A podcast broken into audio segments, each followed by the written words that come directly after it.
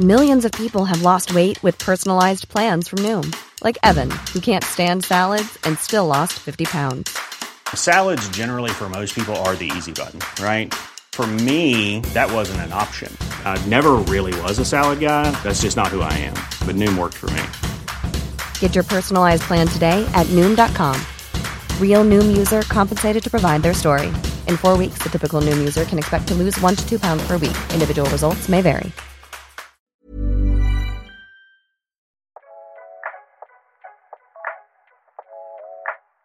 Bienvenue dans C'est quoi le podcast de référence. Pour moi, le plus grand metteur en scène du monde, c'est la vie. Et je lui ai tout pompé. Quand j'étais enfant, ça me donnait de l'espoir dans le cinéma ou même dans l'art, quoi. J'ai envie de dire, mais d'où elle vient? Qui m'a soufflé? Qui a parlé? C'est de la transpiration, c'est beaucoup plus de la transpiration que de l'inspiration. J'adore l'idée que les mots puissent changer les choses. Il a influencé tout le monde, moi le premier, hein, mais vraiment. Le peu que j'ai appris, c'est que je préfère me tromper avec mes erreurs qu'avec celles des autres, ça c'est sûr. Dire d'abord parce que je suis un passionné. J'aime les choses, j'aime brûler les passions les unes après les autres, et j'aime les choses qui me procurent quelque chose, que ce soit une émotion, un plaisir, un sentiment. Quand on a envie de dire un truc, il faut plonger comme un fou et le faire, quitte à se tromper. Eh bien, bienvenue, euh, chers amis, à ce nouvel épisode de C'est quoi ta ref où nous recevons aujourd'hui Enya Barou. Comment ça va, Enya? Ça va et vous? Très bien. Très bien. Trop bien. Stressé un petit peu de ne pas avoir de réponse. Ouais, alors que tu nous as donné 10 000 refs. Euh, vraiment. J'ai donné toutes mes réponses avant, mais où on enregistre, ça me stresse un peu, mais tout va bien. D'ailleurs, t'es es promue chroniqueuse, je le dis tout de suite. C'est vrai bah, en fait, t'as tellement donné de refs que Ouais, finalement tu seras là toutes Ouais, les semaines avec nous. J'ai pas bien merci. compris la demande en fait. J'ai envoyé euh, genre euh, 80 refs de. À peu près, ouais. À peu près. À peu près. Donc, euh, Et après, le culot, c'est. Mais c'est à vous de choisir. Hein. Bah non, mais je me suis dit, bon voilà, au moins ils ont de quoi faire. Mais je, je- ouais, voilà. Bon, vous avez, on en a sélectionné. hein. on en a sélectionné, on en a sélectionné. Et d'ailleurs, comment t'as fait pour les sélectionner finalement? Parce que t'as fait un choix finalement. Je sais pas, coup de, euh, coup de cœur, à l'instant. À l'instant, sur le moment, J'ai quoi. pris les trucs les plus évidents pour moi. Genre les choses vrai qui me paraissaient le plus. euh, les, les trucs qui durent depuis le plus longtemps, on va dire. Ok. Ouais. Parce qu'on rappelle le concept. Tu nous as donné des refs en termes euh, d'acteurs, actrices, euh, films, réels et scènes. De notre côté, on a regardé et on va discuter de ces refs avec toi pour voir si ce qui t'inspire, ce qui t'a Ouais. créé, hein, ou en tant que spectateur aussi. Ouais. Euh, Est-ce que tu es prête? Je suis tout à fait prête. Parfait. Alors, tu veux commencer par quoi? Acteur, film, réel, C'est vous qui choisissez. Donc, on a vraiment le choix du roi, ok d'accord. Alors vas-y, vas-y Romu, dis-nous. Ben, on va commencer par acteur. Allez, acteur. te- Actrice ou acteur? Allez, actrice, les femmes d'abord. Ok. Act- Actrice? Actrice. J'ai vraiment du mal avec votre concept. J'ai envie à chaque fois de- de- de- d'agrandir le concept. quoi. Vraiment. Acteur, actrice en même temps, très bien.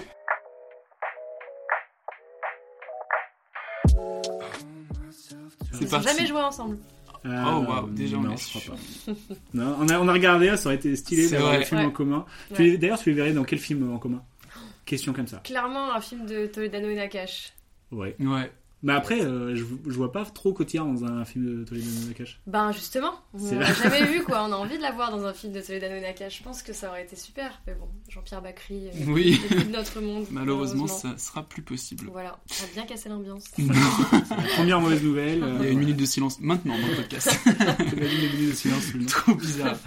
Et donc, euh, bah, la question la plus simple, c'est pourquoi tu, les- pourquoi tu les as choisis? Pourquoi c'est eux finalement qui t'ont paru les plus. Alors Marion Cotillard, c'est un peu ma Britney Spears euh, à moi. C'est euh, une espèce de fantasme d'enfance, d'adolescence, euh, d'actrice que j'aime quoi. Euh, je l'ai découverte dans Taxi, Ouais. euh, puis ensuite dans Dickeneck et après La Môme. Et en fait j'ai trouvé, j'étais pas encore, je voulais pas encore travailler dans le cinéma quand je l'ai découverte.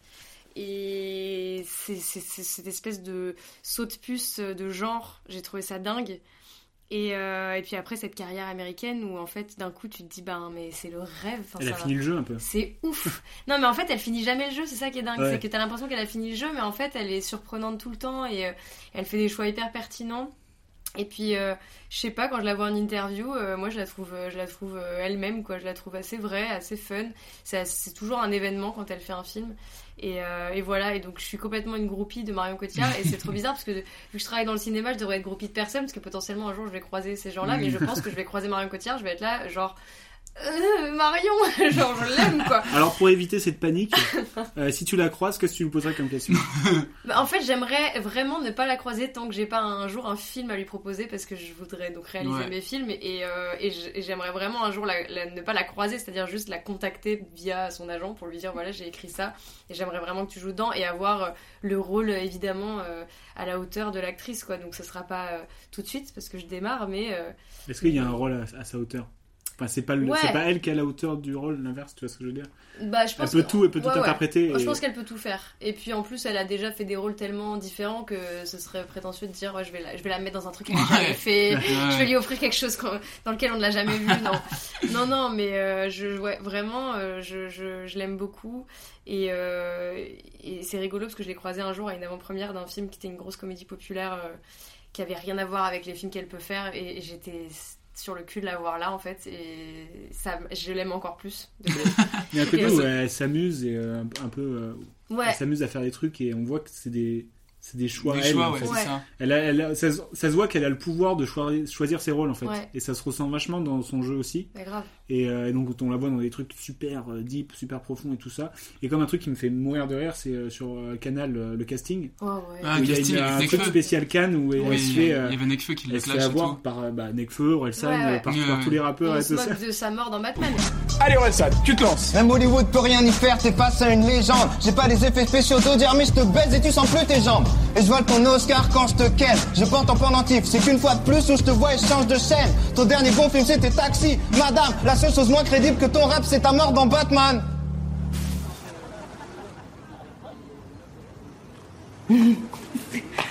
C'est nul. C'est nul. Enfin, il y a des soucis de, de rythme, non? On dirait, ah, t'as- t'es sourd à moitié. Ouais, C'est c'est une ça. autodérision de dingue. C'est une autodérision Ouais, de ça, dingue. ça, ça, c'est génial. Moi, c'est un truc qui m'a énervé beaucoup, ce débat sur la mort de Marion Cotillard. Je la défends corps et âme dans tous les endroits où on en parle. Mais non, mais c'est que vraiment, Avec Groupie. euh, les gens se Ouais. rendent pas compte à quel point c'est un choix de réal aussi, tu vois. Exactement, que C'est ouais. dingue. J'avais eu une euh, masterclass de Vincent Lindon qui disait, enfin c'est une copine à lui disait, ouais, c'est une copine Marion et tout, genre. Il est comme euh, dans les films, Vincent Lindon, tu vois, il gueule, ok. Et là, il est au bout d'un moment, il dit, euh, alors ceux qui, je sais pas, il est parti tout seul sur ce, sur ce, je sais pas, il s'est chauffé tout seul, il est parti sur cette histoire de, de mort dans Batman.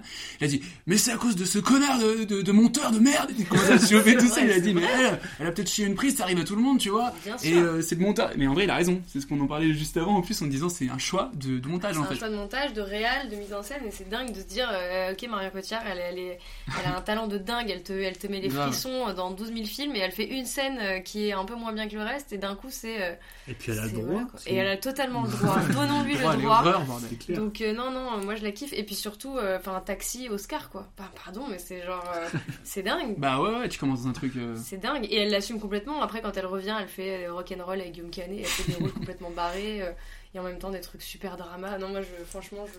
Ah, Qu'est-ce qu'elle a pas fait?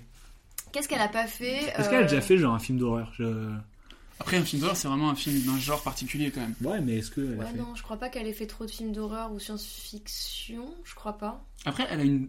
Je veux dire, tu peux. Tu, tu vois, ça, ça me vient, je tu peux l'imaginer. Elle a tellement Ouais. un visage. Ouais, dans- ouais. Tu vois elle, ouais. elle peut être euh, terrifiante, je pense. Elle peut être terrifiante. ouais. Tu vois? Ouais une vraie méchante. Ce serait cool Oui, une de la vraie voir dans un vrai grave. rôle de méchante ouais. Elle a Eva Green, tu vois, un truc un peu comme ça. euh, Un peu dark. Ouais. Ouais ça serait bien. Un peu euh, psychopathe même. Je vais aller écrire ça tout de suite.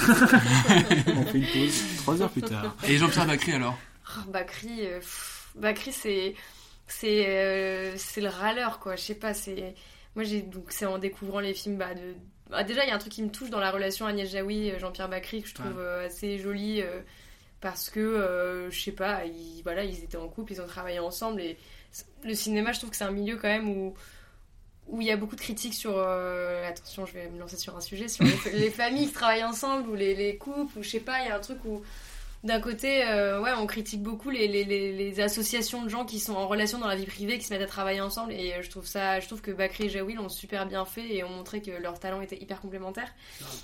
Et surtout, euh, ce que j'aime de cet homme, c'est que c'est un mec qui, je crois, à la base, est quand même, de, de ce que j'ai lu de lui, un assez gros macho, euh, un peu, euh, un peu dur en affaires, un peu râleur et tout ça. Et en fait, à la, à la rencontre de, de Jaoui, il s'est vachement ouvert, il a vachement changé sa manière d'être et de, de grâce au, au texte qu'elle lui a, qu'elle a écrit et aux pièces qu'ils ont fait ensemble. Et voilà, et c'est un mec qui arrive, à- en même temps, il est détestable dans certains rôles. Mais tu- Dans beaucoup de rôles. Dans beaucoup de rôles, mais tu l'aimes, quoi. C'est-à-dire que Ouais. son côté. euh, râleur et tellement drôle et en même temps tellement, tellement touchant par endroits. Et, et ouais, non, moi, Le goût des autres, vraiment, c'est un, un, film que j'aime énormément. Je trouve que lui, il est, il est incroyable dedans. et puis voilà, place publique, cuisine et dépendance, enfin, je sais pas, il y a quand même, même le sens de la fête, le, dernier qu'il a fait, où il était il en fait. hilarant, quoi. C'est pas trop long? Ah non, franchement, j'ai pas vu passer, moi. J'ai préféré quelle partie? Bah, c'est un tout, mais euh, la fin un peu ah, marché. Ah ouais, c'est ça, c'est fort. Je me presse de ne pas pleurer pour avoir le temps de... de Allez, ma Corinne, que j'ai pas embrassé. Ah, je pourrais le taper, lui. Et, euh, et, voilà, moi j'avais écrit un... Enfin, dans le film que j'ai écrit, mon premier film, là, j'aurais rêvé de qui joue le rôle principal.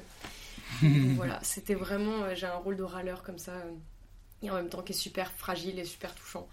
Voilà, c'est un acteur que je, trouve qui a un peu, euh, qui avait sa patte à lui et qui est complètement irremplaçable en fait. Quand tu prends un mhm. Bakri dans un film, il y, a une vraie couleur. couleur que tu peux pas te dire ah bah tiens on va prendre Shabba, ça va être la même chose. C'est vraiment il a, il a son truc à lui et voilà. Shabba Bakri dans Didier c'est ah bah oui, en plus dit Chabat. bien sûr, Chabat avec Didier, mon dieu. Et en plus voilà, donc quand je parle de Marion Cotillard qui a un truc un peu d'enfance parce que bah la môme j'étais quand même ado et j'ai trouvé ça dingue. Didier, enfin Didier c'est un truc d'enfance. bah complet. C'est fou quoi. Didier, j'ai vu ça, j'étais j'étais gamine quoi.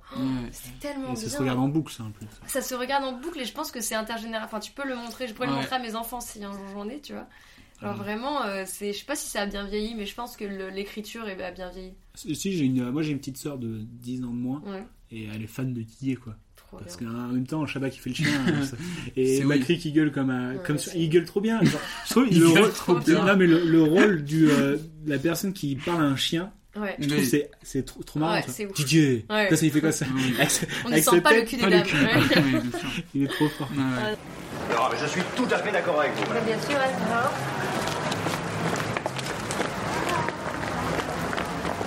Bon, bien sûr, on la connaît, elle. Mais il faut connaître plus pour sentir le cul. Elle, c'est la boulangère. Elle vend le pain. Le pain. Bon, oublie. Oublie le pain. C'est pas important, ça.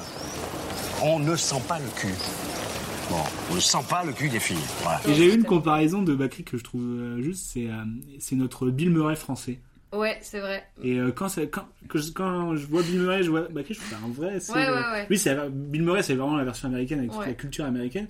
Et lui, c'est vraiment le, côté français avec le côté français râleur. Ouais, vraiment.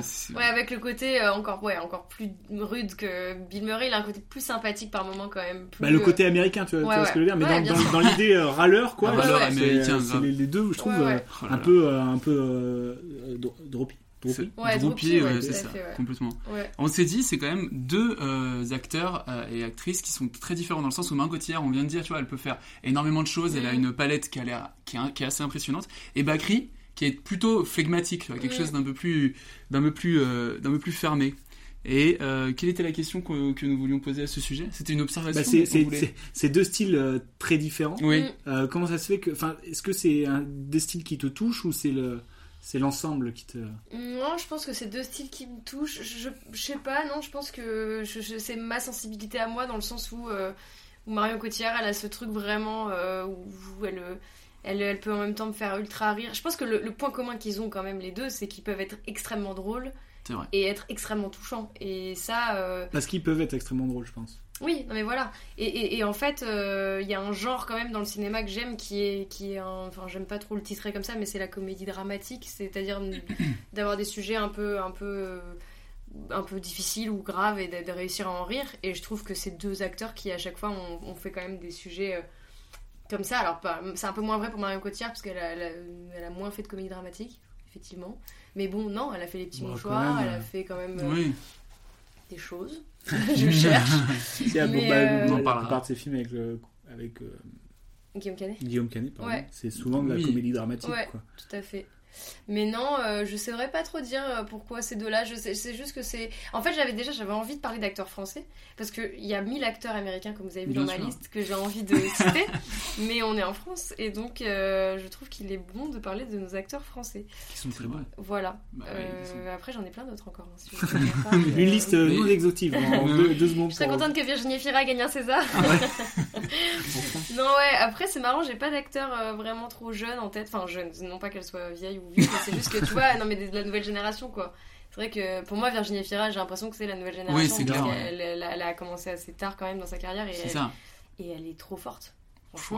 Et pareil, moi en fait, je crois que les carrières qui me touchent, c'est les carrières qui, qui, qui, passent de euh, je suis animatrice de la nouvelle star à je fais des comédies euh, romantiques. Euh, les évolutions, je, grave. je, suis un peu le faire valoir pour des, des, tu vois, dans des, dans des rôles de meufs voilà, rigolotes, à passer à des films d'auteur ultra dark. Moi, je pense grave à Laure Calamy quand tu me dis ça. Ouais. J'adore, le, j'adore euh, Laure Calamy et aussi, je pense, je l'adore pour son parcours aussi. Ouais. Qui a percé très tard et que tout le monde s'est rendu compte qu'elle était trop forte et que du coup, on la voit partout et elle continue d'être trop forte. Quoi. Grave. Moi j'aime bien ça. Mais je pense que c'est un petit euh, complexe de moi-même de parce qu'en fait. Bah, tu t'identifies, non Ouais, je m'identifie à avoir été éduquée dans la comédie, à avoir euh, à aimer la comédie et à et à me dire est-ce que je serais légitime pour euh, du coup tendre vers le drame dans mon écriture et dans le jeu? Et en fait quand je vois ces gens là je me dis bah en fait il y a pas de règles quoi. Bah grave grave. Donc voilà. Ça me rassure il y a énormément de moyens dans cette émission. Euh, on va te faire écouter un extrait ah de Marion Cotillard. Putain, pas, excellent. Ah, ouais. tout est tout est tout est lié. Ce que tu nous parlais de Marion Cotillard euh, Taxi. Ouais. Euh, j'ai retrouvé une. Enfin, j'ai retrouvé. C'est une interview que j'aime que j'aime beaucoup de, Mar Marion à Cotillard à Cannes. Ah là là. En, en Elle est sur mon Instagram. C'est vrai? Ouais. Ah, voilà. voilà. C'est quand elle voilà, elle décroche le téléphone pendant l'interview. C'est exactement celle-ci. Incroyable, je l'aime tellement. On lui demande si justement elle a, des inspirations. Il y a des gens que j'aime, mais c'est pas mes modèles. J'ai jamais voulu euh, travailler par rapport à ce que faisaient les gens. J'ai envie de trouver les choses en moi et de trouver ma propre façon de travailler et, d'aborder euh, un rôle. Mais euh, mais il y a des gens, ouais, ouais, que j'aime. Il y a Oh, pardon, pardon, pardon. Excusez-moi. Deux secondes. Allô? Allô? Bah voilà, super. C'est pas. J'éteins, j'éteins. Oui, euh, ouais, il y a des gens, il y a des gens que j'aime, ouais. Euh, j'aime Audrey Hepburn, j'aime euh, Greta Garbo. Euh, plus récemment, j'aime Patricia Arquette. Euh, mais il y en a plein, plein, plein, plein. Et et les hommes aussi en fait. En fait voilà, si euh, si j'ai des modèles entre guillemets, en tout cas des gens qui m'apprennent euh, à des gens chez qui je peux, je peux je peux découvrir des choses qui font que moi j'évolue, c'est plutôt chez les comédiens hommes en fait. Je sais pas pourquoi, mais euh, mais c'est moi j'ai découvert comme tout le monde Leonardo DiCaprio et c'est un mec incroyable, quoi. Il a accepté complètement euh, son masculin et son féminin. Et ça donne un truc d'une dimension. Euh... Voilà. Je l'adore. en fait, je l'adore parce qu'elle elle, elle, est pas du tout. Enfin, surtout à cette époque-là, elle venait de démarrer et ouais. tout. Elle est pas du tout. Euh, elle s'adapte pas du tout euh, à l'exercice de, de l'interview quoi elle est elle-même aucun effort d'adaptation c'est ça qui est génial moi j'adore en fait je préfère largement voir ça que des comédiennes qui sont hyper formatées ouais, euh... ça faire la promo quoi ouais, pff, ça manque de là c'est sincère c'est bien j'adore et, euh, et, cette interview m'avait beaucoup marqué justement pour ce qu'elle qu vient de dire ce mm. côté euh, masculin féminin mm. et c'est vrai que dans les grands acteurs on arrive à voir euh, tout ce spectre de genre c'est les hommes qui arrivent à, à accepter leur côté mmh. féminin et les femmes qui acceptent leur côté masculin. Ouais. Et je trouve que les grands acteurs, c'est comme ça qu'on les reconnaît. Je sais pas ce que t'en penses. Ouais, si, si, je suis d'accord. Il y a ma machine à laver. Exactement d'accord aussi. Euh, non, non, je suis d'accord. Euh, masculin, féminin. Je trouve, ouais, moi, pour avoir fait des cours de théâtre, c'est vrai qu'il y a, il y a un vrai truc sur. Euh, réussir à trouver en soi euh, toutes les, les composantes d'un être humain, c'est-à-dire pas seulement mmh. celles qu'on connaît, pas seulement celles euh, par lesquelles on a été euh, Enfin, avec lesquels on a été éduqués. Euh, il y a beaucoup de codes de société aussi qui nous empêchent d'aller voir toutes les facettes de, de ce qu'on peut jouer. Donc, donc euh, effectivement, je pense qu'un acteur qui est capable d'aller chercher en même temps sa féminité, en même temps sa masculinité et de, et de l'assumer et d'aller jouer avec ça, c'est un acteur complet et c'est pas, il n'y en a pas des masses. Et, elle a raison, DiCaprio, et c'est fou, DiCaprio, là c'est la, machine a fini de tourner. DiCaprio, ça. va ressonner un peu normalement. ouais, voilà.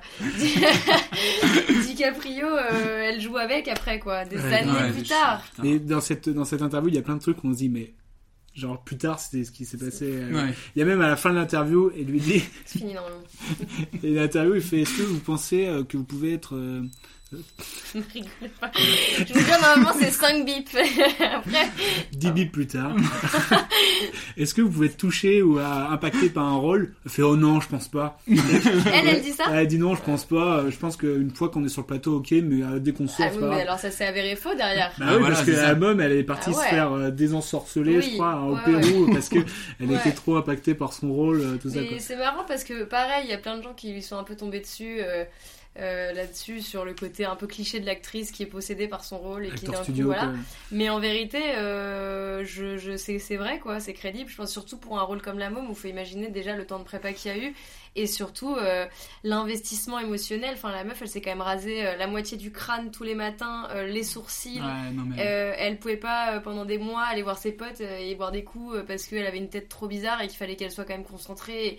ça a été une vraie parenthèse de sa vie pendant des mois et des mois avec un investissement émotionnel de dingue. Donc ça m'étonne pas que ce soit quelque chose euh, qui te prenne au point de te dire après, faut le temps d'en sortir. Et quand on voit à n'importe quel poste, déjà, euh, que ce soit technicien ou comédien, le, à quel point un tournage c'est une bulle. Enfin, c'est une mm. bulle qui t'éloigne pendant un temps de ta vie, tes amis, ta famille que quand tu dois jouer un rôle comme ça, euh, c'est moi je crois qu'elle c'est très bien qu'elle soit allée voir la meuf qui défend Mario quotidien ah, à tout point de vue. Non mais c'est vrai voilà. Mais euh, c'est dès que en fait c'est dès que enfin je sais pas moi j'ai un truc de genre dès que je m'intéresse à un, truc et que je reste beaucoup de temps sur un truc, bah bah, ça a tout le temps dans ma tête. Bah, et quand en plus il dois jouer et que tu dois être la, tu dois être la personne, ça m'étonne pas du bah. tout que tu deviennes zinzin un peu. Ouais. bien sûr. Et puis à ce côté-là, euh, enfin là, euh, en France, on critique vachement ce truc. Enfin, en tout cas, on lui est tombé dessus pour ça. Mm. Par contre, euh, chez les Américains, on trouve ça un peu stylé. On fait des documentaires Netflix dessus. non mais tu vois, on en parle souvent de, du docu Jim and Andy, mais c'était complètement ça. Jim, Jim, Carrey pour Man in the Moon. t'as bon bah Heath Ledger, malheureusement, il, en est décédé de ce truc-là, tu sais. Donc il y a ce côté-là aussi où c'est moins Ouais, il y a un peu deux écoles quoi. Moi, c'est vrai que pour avoir fait plusieurs stages école de théâtre et tout, il y a eu vraiment des gens qui te disent que euh, l'acteur studio c'est pas du tout euh, vrai, crédible et que euh, t'as pas besoin de d'aller chercher des choses horribles dans ton cerveau et dans ton histoire pour jouer et que tu peux juste jouer et que, bah, comme le mot l'indique, t'apprends ton texte et joues quoi. Mais quand même, pour avoir fait des stages d'acteur studio un peu à l'américaine, ben t'accèdes à des choses. Euh, bah moi, ça m'a surpris moi-même à des moments, genre vraiment de, de, me retrouver dans une salle avec des gens et de me mettre à, à toucher euh, un lit imaginaire, euh, une couverture qui a une odeur de mon enfance et me mettre à chialer. J'étais là, ok, donc là je deviens folle en fait. je me retrouve avec des zinzins, mais.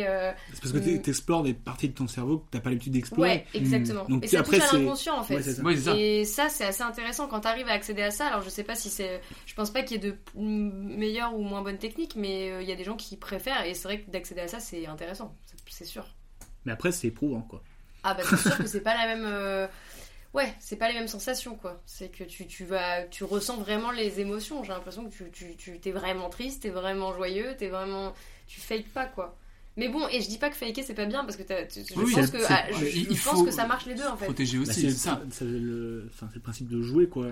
Chaque acteur a sa manière de jouer quoi. Si tu prends pas de plaisir à jouer, ouais. je pense qu'il y a, y a, a peut-être un plaisir malsain aussi euh, à, s'imprégner du rôle tellement fort que. Euh, il y a un débat rigolo, enfin rigolo, je sais plus comment il s'appelle les acteurs, mais l'acteur, euh, la série Succession.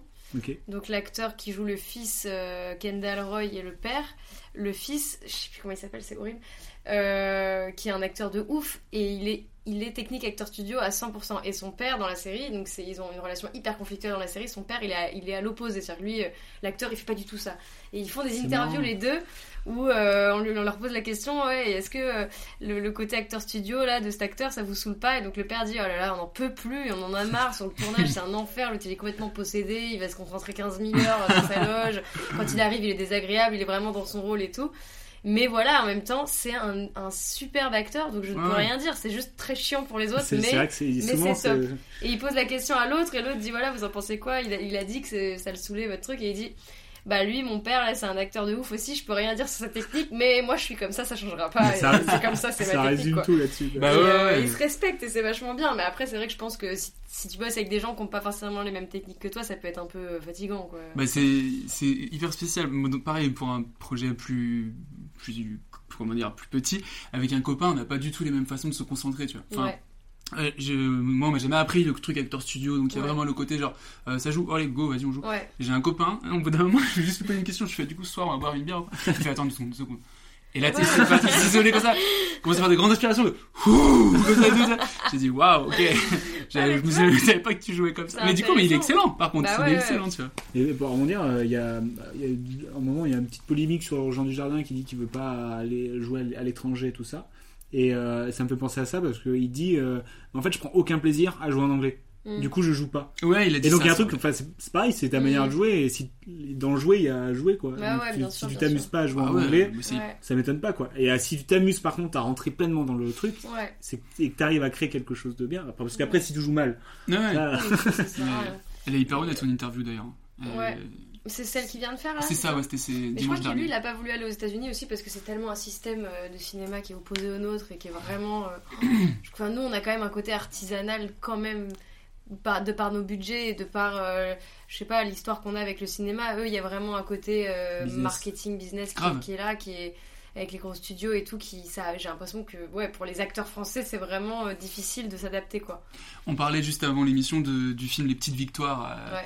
En vrai, je me suis, en sortant, je me suis dit, ben, je pense que les Américains ils sont pas capables de faire un film comme ça, dans le sens où il y a une espèce de d'adresse directe au public Ouais. avec une simplicité que- qui, je trouve, est euh, assez française, tu vois. Mm, mm, mm. Euh, un côté où ça nous touche rapidement euh, dans les émotions, sans en avoir fait des caisses à la fin. Si les Américains font la fin du film sans la spoiler, Mm. bon, laisse tomber, il y a des kilos de larmes pour tout le monde et on est parti. et Ouais, ouais, c'est vrai. Tu vois, ça reste assez. Même quand tu regardes les versions euh, américaines. Adaptées, intouchables et tout, il y a euh, toujours le côté. J'ai vu le dîner de con il y a pas longtemps en version Quoi? américaine et tout. C'est américain. Et Ouais. euh, il y a des trucs, c'est bien parce que c'est le quand ils jouent à l'américaine euh, avec leur ref américaine pour les Américains, Ouais. c'est cool. Mais s'ils veulent faire avec en mode français, euh, c'est mais comme l'inverse quoi. Des fois, ça marche pas quoi parce qu'il y a la culture. C'est vrai qu'il y a un côté édulcoré chez eux qui est très, euh, ouais, qui est très tout, enfin, c'est un peu too much. Bah, c'est des grands gestes, des. Ouais. des- Mais après, t'as, des, t'as quand même beaucoup de films indés américains qui sont très, très. euh, C'est vrai, c'est vrai. Nous, ce très, qui nous parvient, c'est aussi. euh, ouais, c'est ça. Ouais. On a parlé de masculinité, féminité pour un acteur, c'est quand même assez présent chez les films de Xavier Dolan. Ah ouais, la Oh, transition. oh là là, vous êtes trop forte.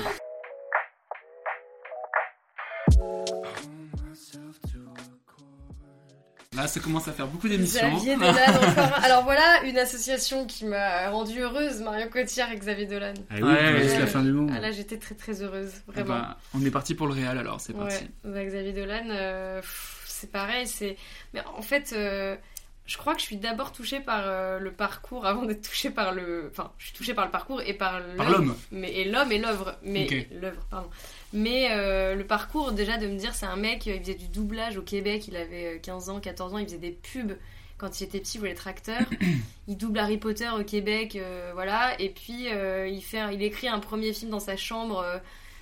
Euh, pas produit, avec pas d'argent, avec personne qui s'occupe de lui, quoi. Et il demande à Anne Dorval, qui double avec lui en studio, euh, est-ce que tu veux jouer un rôle dans mon film? Mais bon, genre, euh, j'en reviens dimanche, on va tourner deux scènes, quoi, tu vois. Et elle fait, bon, bah oui, parce qu'elle l'aime bien. Et ça donne euh, J'ai tué ma mère, qui est son premier film, qui est juste. Enfin, là, tu fais, ok, donc c'est un gars, je sais pas quel âge il a à ce moment-là. Ouais. il, a, pas, il a pas 17 Il me ans. C'est un 18 ans, baby, ouais. semble, ouais, ouais. Et tu vois ça, tu fais ok, donc le gars a genre. Il, s'est- il est réincarné en fait. Enfin, il a, il, a, il a vécu trois fois cet homme, c'est pas possible. Il me semble que votre garçon, je sais que vous êtes une mère monoparentale, mais vous trouvez pas qu'il pourrait profiter d'une présence masculine dans la maison de temps en temps Hein? Une petite touche d'autorité masculine, ça ferait du bien. Vous trouvez pas? C'est le bout de la mort, les fronts des personnages. Pour qui tu te prends, toi, Chris? Tu vas-tu me donner un cours de maternité 101? J'ai grandi avec une mère maniaco-dépressive qui a passé la moitié de sa vie dans une chambre d'hôpital. J'ai marié un lâche qui m'a dompé sous prétexte qu'il n'était pas à la hauteur de son rôle de père. Ça fait à peu près 15 ans que je me lève à 5h30 tous les matins, 5 jours sur 7 pour traverser le petit pont Champlain à Amande qui est toujours jamais pour qu'il mange puis qu'il à l'école, cet enfant-là. Écoutez, madame. Non, ta gueule! Maudite gang de machos! Vous êtes bien, vous êtes bien bon pour tirer sa gâchette pour nous juger, mais vous êtes là pour vous pavaner avec vos petites cravates à motif de box body, puis vous êtes même pas capable de pas crisser vos bobettes rouges dans une brassée de blanche. Ça dans les barreaux, toi, calice! Et il y a un, tu, là, c'est un, c'est un gars où tu vois le talent. C'est bizarre à dire, tu vois. Il y, a des trucs où des œuvres où tu vois le talent, enfin, tu vois un certain talent. Mais là, j'ai pas. Si je pouvais mettre une forme au, talent, je mettrais euh, Xavier Dolan pour moi. Tu vois, il y a vraiment un truc de genre, c'est le, le, talent quoi. Mais parce qu'en fait, il y a une espèce de non-respect d'aucune règle qui est assez ouf parce que pour avoir fait une école de cinéma, quand on t'apprend les choses, on te dit bah voilà, vous devez pas faire ça, vous pouvez pas passer la ligne des euh, machins, euh, des temps de degrés, des 180 degrés. quand c'est un champ contre champ, ça, ça, veut dire ça. Un acteur qui regarde la caméra, ça fait sortir le spectateur du, du film, c'est pas possible. Et en fait, tu fais bon bah d'accord, bon bah je vais essayer de faire des films avec toutes ces règles qu'on m'a données et puis je vais faire un film avec un champ contre champ et et puis après, il y a Xavier Dolan et tu fais Ah d'accord, donc en fait, on, avait le droit, de faire euh, tout ça, mais, euh, mais on n'était pas obligé de, de, voilà, de, de, de, s'imposer toutes ces règles. Et, euh, et, donc voilà, je pense que c'est comme, c'est comme tout artiste, il faut connaître les règles avant de les déconstruire. Lui, je sais pas à quel point il connaissait les règles avant de faire ça. En tout j'ai l'impression qu'il a juste créé avec une liberté ouf et qu'il s'est, il s'est imposé aucune règle et qu'il a écrit en partant de lui. Et, et voilà, et en plus pour moi, les films de Xavier Dolan, ils, représentent vraiment ce truc de euh, tu vois, enfin moi je sais qu'à l'école on nous a souvent dit euh, euh, oui alors écrivez des histoires mais parlez pas non plus que de vous parce que votre vie tout le monde s'en fout, tu vois, en gros, enfin faut, faut quand même cibler un public machin. Et Xavier Dolan bah, il parle de lui mais en fait il est trop fort, il arrive à parler de lui aux autres quoi. Et, mm. et, il arrive à trouver des des, des, choses sur lesquelles on peut se projeter qui, qui nous parlent à tous. Et donc voilà. Et moi bah voilà j'ai tué ma mère Lawrence Anyways, euh, enfin je sais pas. Tu te souviens du profil que tu as vu de, de C'est euh, Lawrence Anyways. franchement la claque quoi. Je me souviens que c'était il y a longtemps, je sais plus quand, et j'avais dit à mes parents, il faut que vous voyez un film qui s'appelle Lawrence Anyways de Xavier Dolan, et c'est, enfin à l'époque vraiment, il n'avait pas encore eu euh, Cannes et tout, enfin je crois, et c'était, en tout cas moi je le connaissais pas comme aujourd'hui.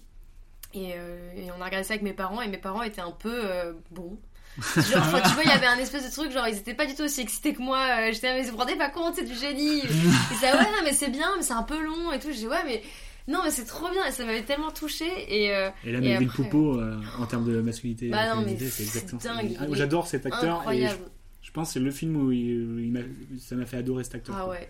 il y a tellement d'idées de mise en scène, il y a tellement de choses qui sont en même temps visuelles et hyper métaphoriques hyper bien filmé, les musiques, il n'hésite pas à mettre plein de musiques. Pareil, on dit euh, en école de ciné, oui, alors vous faites des films, hein, pas des clips, hein, donc euh, mettez pas de la musique partout. Mais ouais, mais en fait, euh, si tu mets des bonnes musiques aux bons endroits, et que ça, ça, soutient bien ton propos, c'est super. Donc, non, franchement, moi, Xavier. Et puis Mommy, bon, bah, Mommy. Hmm. la claque aussi. On va regarder un petit peu pour après. Ouais, ah, ouais. ah oui, c'est vrai, pardon. Non, mais Xavier Dolan, et puis voilà, Xavier Dolan, son discours qu'il a fait à Cannes, qui était, je, sais, je sais plus quelle est sa dernière phrase il a dit une phrase qui est ouf. Je veux profiter de cette tribune pour m'adresser à ma génération et à Jane Campion. La leçon de piano est le premier film que j'ai vu et il m'a aidé à définir qui je suis. J'ai vu des quantités de films, mais aucun n'a changé ma vie comme celui-ci. Il m'a donné envie d'écrire des rôles pour les femmes, des femmes magnifiques, avec une âme, une volonté et une force extraordinaire. Pas des victimes, ni des objets. J'aimerais m'adresser aux gens de ma génération. Chacun a ses goûts et certains critiqueront ce que vous faites et qui vous êtes. Mais accrochons-nous à nos rêves. Ensemble, nous pouvons changer ce monde qui a besoin d'être changé. Il faut émouvoir le public, le faire pleurer, rire. Notre ambition n'a pas de limite, à part celle que l'on se construit soi-même. Je pense que tout est possible à qui rêve, ose, travaille et n'abandonne jamais. C'est trop fou quand il gagne son prix. C'est trop bien et. Euh, c'est trop inspirant en fait. C'est trop inspirant. C'est trop inspirant parce qu'il a pas attendu personne en fait.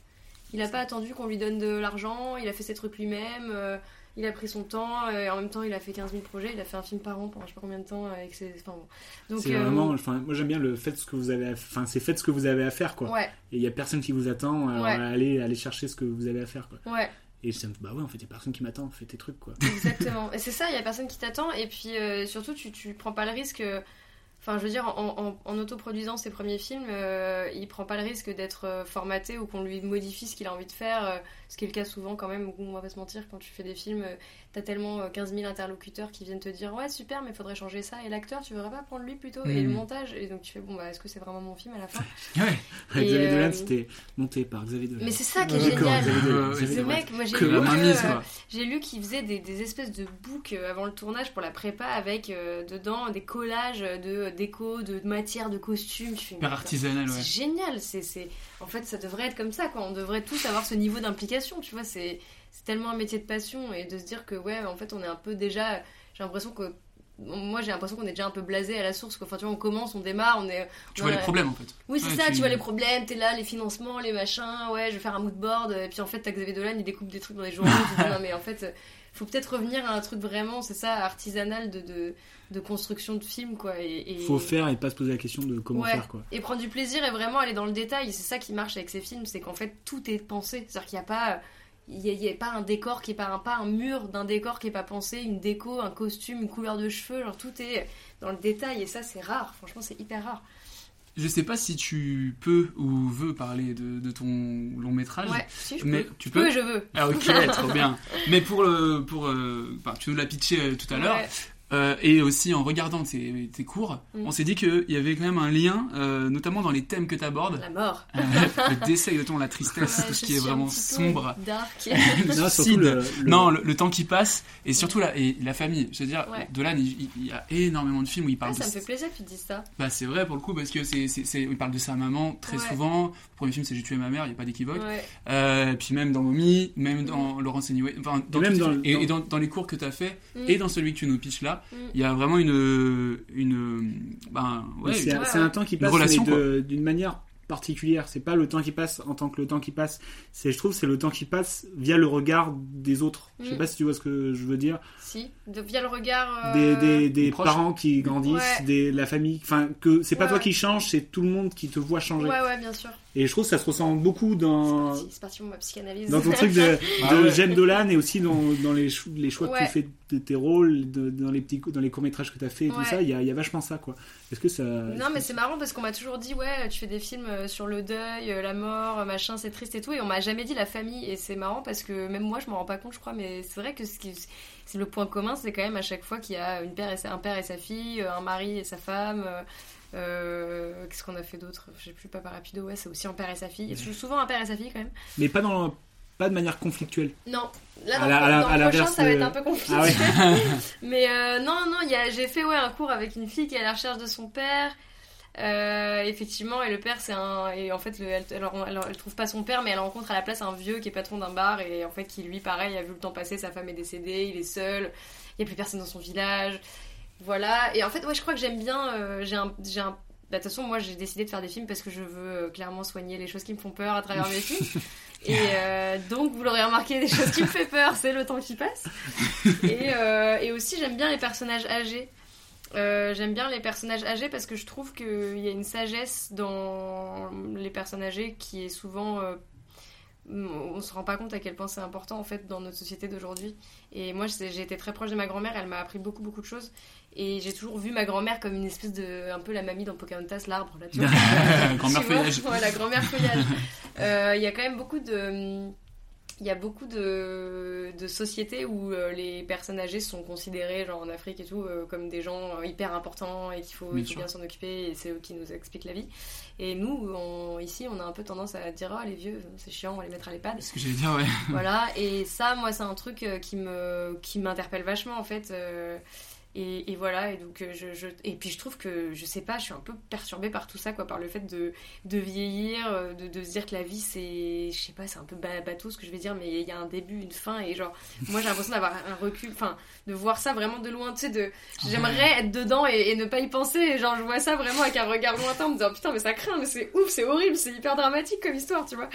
Et donc j'ai envie d'écrire des choses là-dessus, et c'est vrai que mes courts-métrages sont souvent, euh, ouais, portés autour du deuil, etc. Mais après, ce qui est, ce qui est ce que j'aime bien dans, dans ma, ma, ma là de, de, meuf qui, a, qui est traumatisée par la mort c'est que je ne j'ai quand même envie que de faire de la comédie. Donc je me retrouve face à un peu un problème enfin, qui n'est pas un problème du coup qui crée quelque chose d'étrange c'est que j'ai envie de parler de ces sujets là mais j'ai pas envie d'en parler de manière dramatique.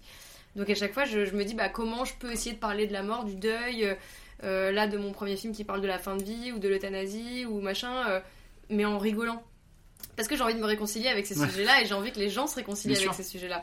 Et, c'est une mission hyper difficile. Et puis même quand je m'attaque à ces sujets-là, euh, en financement, on me dit ouais bah franchement un film sur la fin de vie, c'est euh, relou. Et toi, en tant que, du coup là, c'est tu crées ça pour enfin un peu l'effet catharsis. Mm. Mais est-ce qu'en tant que spectateur, t'aimes ce genre de, film? Ouais. Bah grave, parce qu'en fait, je suis touchée dans les films. Donc dans Little Miss Sunshine, par exemple, je suis vachement touchée par. Euh, je trouve que la mort du grand-père, euh, tout ça, je spoil, je sais pas s'il y a des gens qui ont pas vu Little Miss Sunshine, je pense que tout le monde l'a vu. Euh, c'est des moments qui sont traités avec beaucoup de comédie et beaucoup de subtilité, et c'est quand même triste, mais tu en sors quand même en te disant. il y a un truc joli là-dedans, je suis pas, je suis pas déprimée quand j'en sors. Et en fait, oui c'est un truc que je retrouve énormément dans les films de Toledano et Nakash, qui est genre un espèce que j'ai pas mis dans cette liste. C'est dingue d'ailleurs que j'ai pas fait ça. Il était dans les 50 euh, propales. Ouais, bien sûr. Mais qui, voilà, ils sont les rois de ça, quoi. C'est les rois de. Euh, on va vous parler d'un sujet qui, sur le papier, euh, peut être super glauque si on le traite de manière dramatique, mais on va vous mettre de la légèreté, de la comédie et vous montrer ce qu'il y a de joli là-dedans.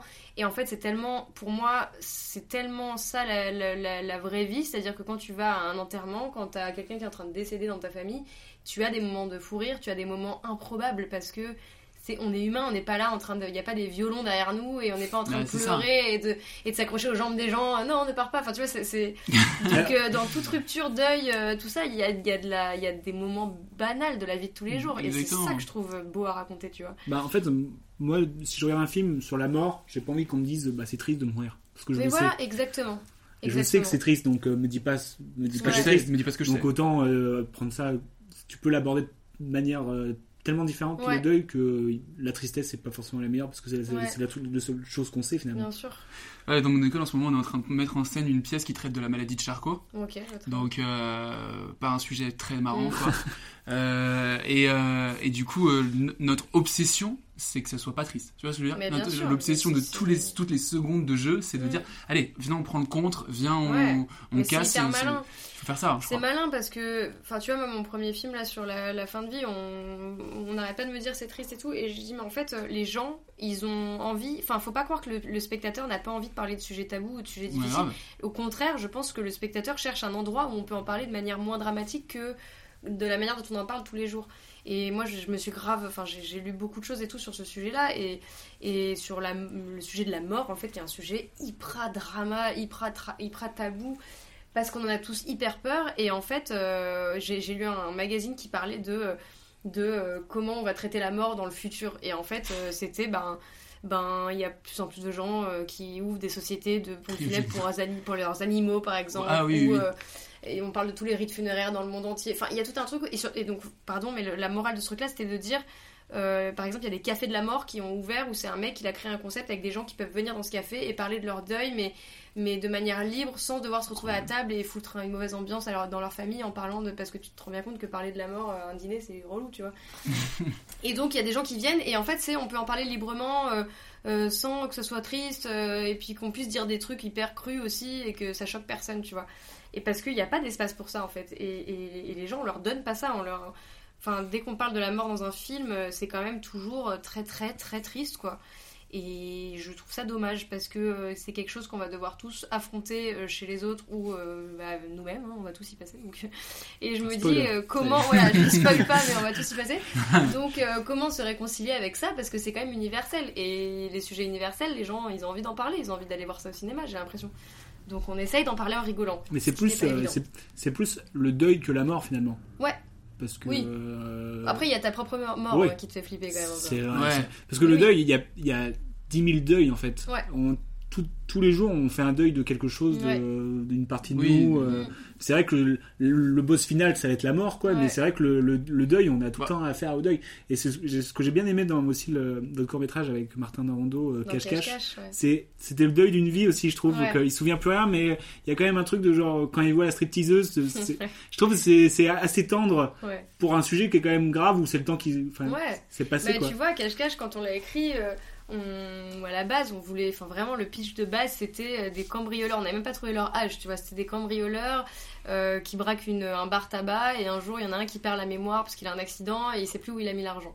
C'était ça la base. Et en fait, on s'est dit, euh, ok, c'est cool, c'est rigolo, mais est-ce qu'il n'y a pas un propos un peu un peu plus profond à ce qu'on mm. raconte, tu vois. Et, en cherchant, bah, moi qui aime bien les personnages un peu vieux, je me suis dit, bah, est-ce que c'est pas des retraités, tu vois Est-ce que, est-ce que euh, ils sont pas en galère ces mecs-là Et puis, est-ce que c'est pas un peu des losers qui en fait, ils ont pas de fric, ils ont des prêts sur le dos, il y en a un qui doit vendre sa maison. Et en fait, c'est une réalité, tu vois. C'est te dire, bah ouais, il y a des gens qui sont dans, vachement dans la précarité et, et, et, qui sont trop vieux pour faire un braquage, mais qui vont le faire quand même. Et c'est trop la loose. Et, c'est Et nous, ça nous, a fait, ça nous a fait kiffer de parler de ça. Et on a, on a mis ça dans le scénar en se disant, bon voilà, on pose ça là.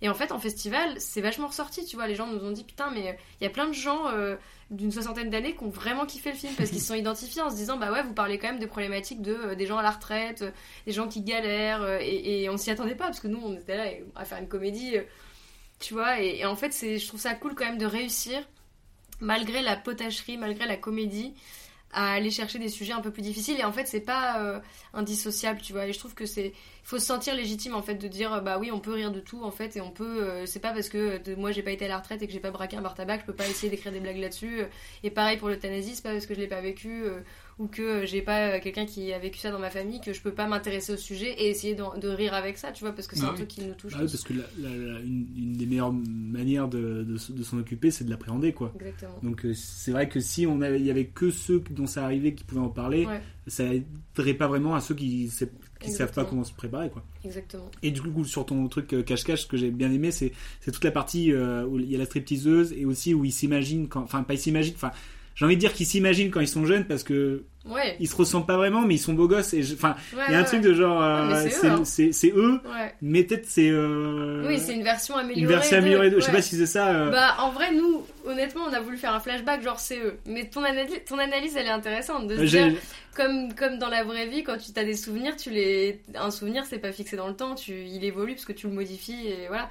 Et est-ce que c'est pas la version euh, améliorée de leur jeunesse Ils arrivent en mode euh, bah, beau gosse dans le truc, dans la boîte et tout. est-ce que parce qu'on voit que c'est des losers un peu aujourd'hui. Il y a un côté euh, très différent, mais à la fois ça se comprend que ce soit eux. Enfin, je, c'est, c'est un vrai kiff de faire des flashbacks dans les films. c'est un vrai kiff en le faisant, tu vois, parce que c'était pas évident, parce que bah, il faut un peu d'argent quand même pour faire des flashbacks crédibles. Mais on s'est vraiment marré à le faire et les gens, c'est assez jouissif, les gens ils adorent ça en fait. Flashback avec de la musique où ils voient leur perso loser euh, revenir à 15-17 ans, euh, beau gosse et tout, et les gens étaient trop contents de voir cette scène quoi. Et c'est bien parce que je trouve que les flashbacks ça raconte en peu de temps beaucoup de choses sur les personnages. Et ça peut apporter beaucoup de choses à l'histoire. Ouais, tout à fait. Notamment dans. T'as vu la, la, dernière série de Dolan du coup ou pas? Ouais, bien sûr. T'as, bah, bien aimé? Le premier jour j'ai tout regardé. mais j'ai adoré. Comment tu te sens ce matin? Bien. Avec la mort de ma mère, mettons que. Ma famille est. fragile. Ça vient brasser des vieilles affaires. Des, des choses, des. gens. Du passé. Du passé. Comme quoi? Comme qui? Ta soeur D'après moi, avec maman qui vient de partir, ça devrait pas être long avant qu'elle applique. Salut, Julien. Je trouve ça trop bien. En fait, ça me surprend toujours parce que je, je trouve que là, c'est une adaptation d'une pièce de théâtre ou d'un livre, je sais plus. Un livre. D'un livre, ouais. Et, euh, et, en fait, même quand il s'empare de quelque chose qui n'est pas lui, c'est lui. Patte. Ouais, ouais, Genre, tu te dis, bah, en fait, ça aurait pu être lui quoi qu'il a écrit, quoi. Donc, euh, je trouve ça très fort parce que. C'est pareil, quand il a fait son film aux États-Unis, je me suis dit, est-ce qu'il va pas se faire un peu formaté, édulcoré par le côté américain, etc. Et un petit peu, il y a eu, euh, ce côté-là euh, où c'était moins artisanal, moins brut de décoffrage et tout. Il y avait un côté plus lisse, plus.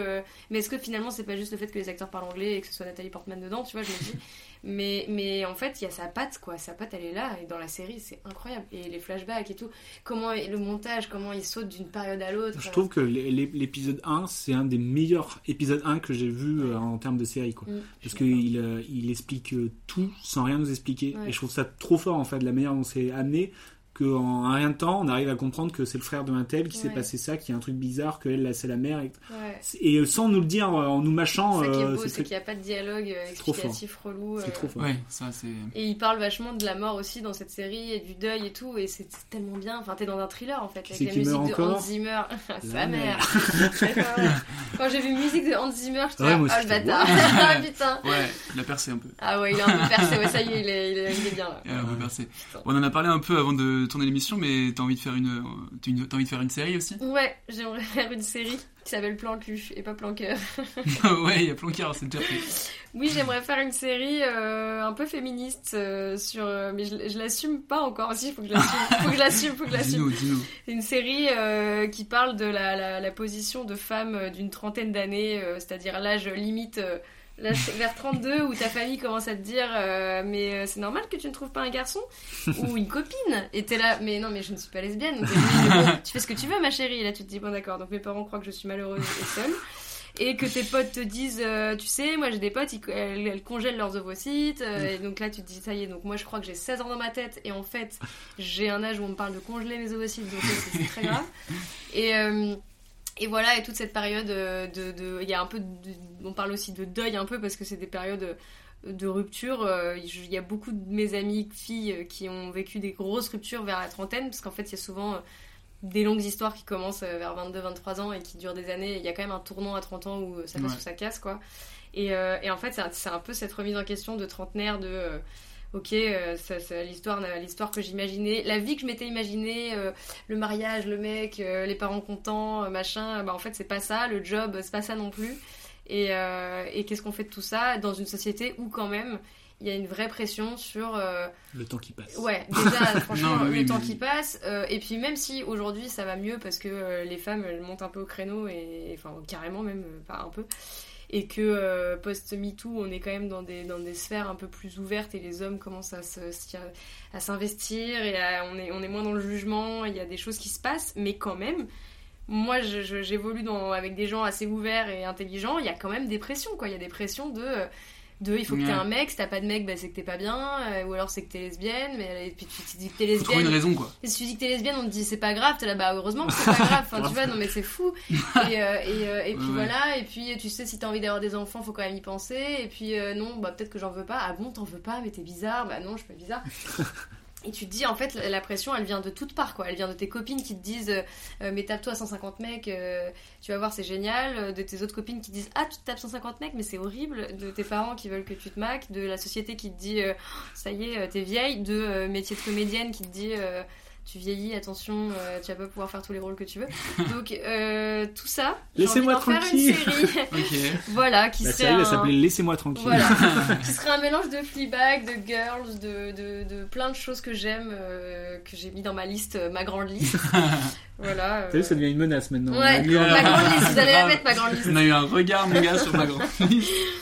voilà, après, bon, j'enfonce un peu des portes ouvertes. Hein. Je pense qu'il y a plein de gens. Il y a Agnès Surstel qui a fait une série Jeune Égolerie qui est très bien et qui, qui traite de, de, certains sujets comme ça. Euh, euh, il y, a, y, a, plein de, je sais qu'il y a plein de nanas qui se mettent à faire des séries, euh, des meufs assez brillantes. voilà, il y a Alice Vial, alors rien à voir, mais qui a fait une série qui s'appelle Septième ciel sur OCS qui parle de, de, de, de l'amour euh, au, au, comment on dit au septième âge du troisième âge ça existe pas. Septième âge j'ai septième c'est énorme pour c'est énorme ça ouais, vous, ouais, vous, pourrez le mettre quand même au, septième âge c'est carrément un zombie. Au troisième âge donc euh, Alice Vial c'est un sujet de ouf et c'est trop bien. Et donc euh, voilà moi je suis contente de voir de plus en plus de meufs qui se mettent à faire des séries des trucs et voilà. J'ai envie d'en faire partie. Bah, on te souhaite en tout cas. Bah oui grave. On laisse la série de côté ouais. on revient sur le film. Ouais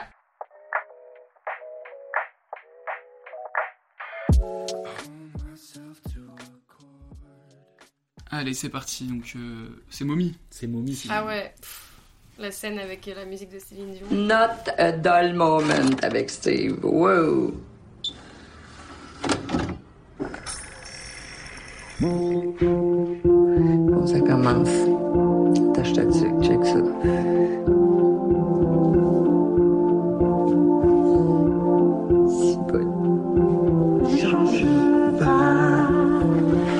Juste les costumes d'autres sur le soir.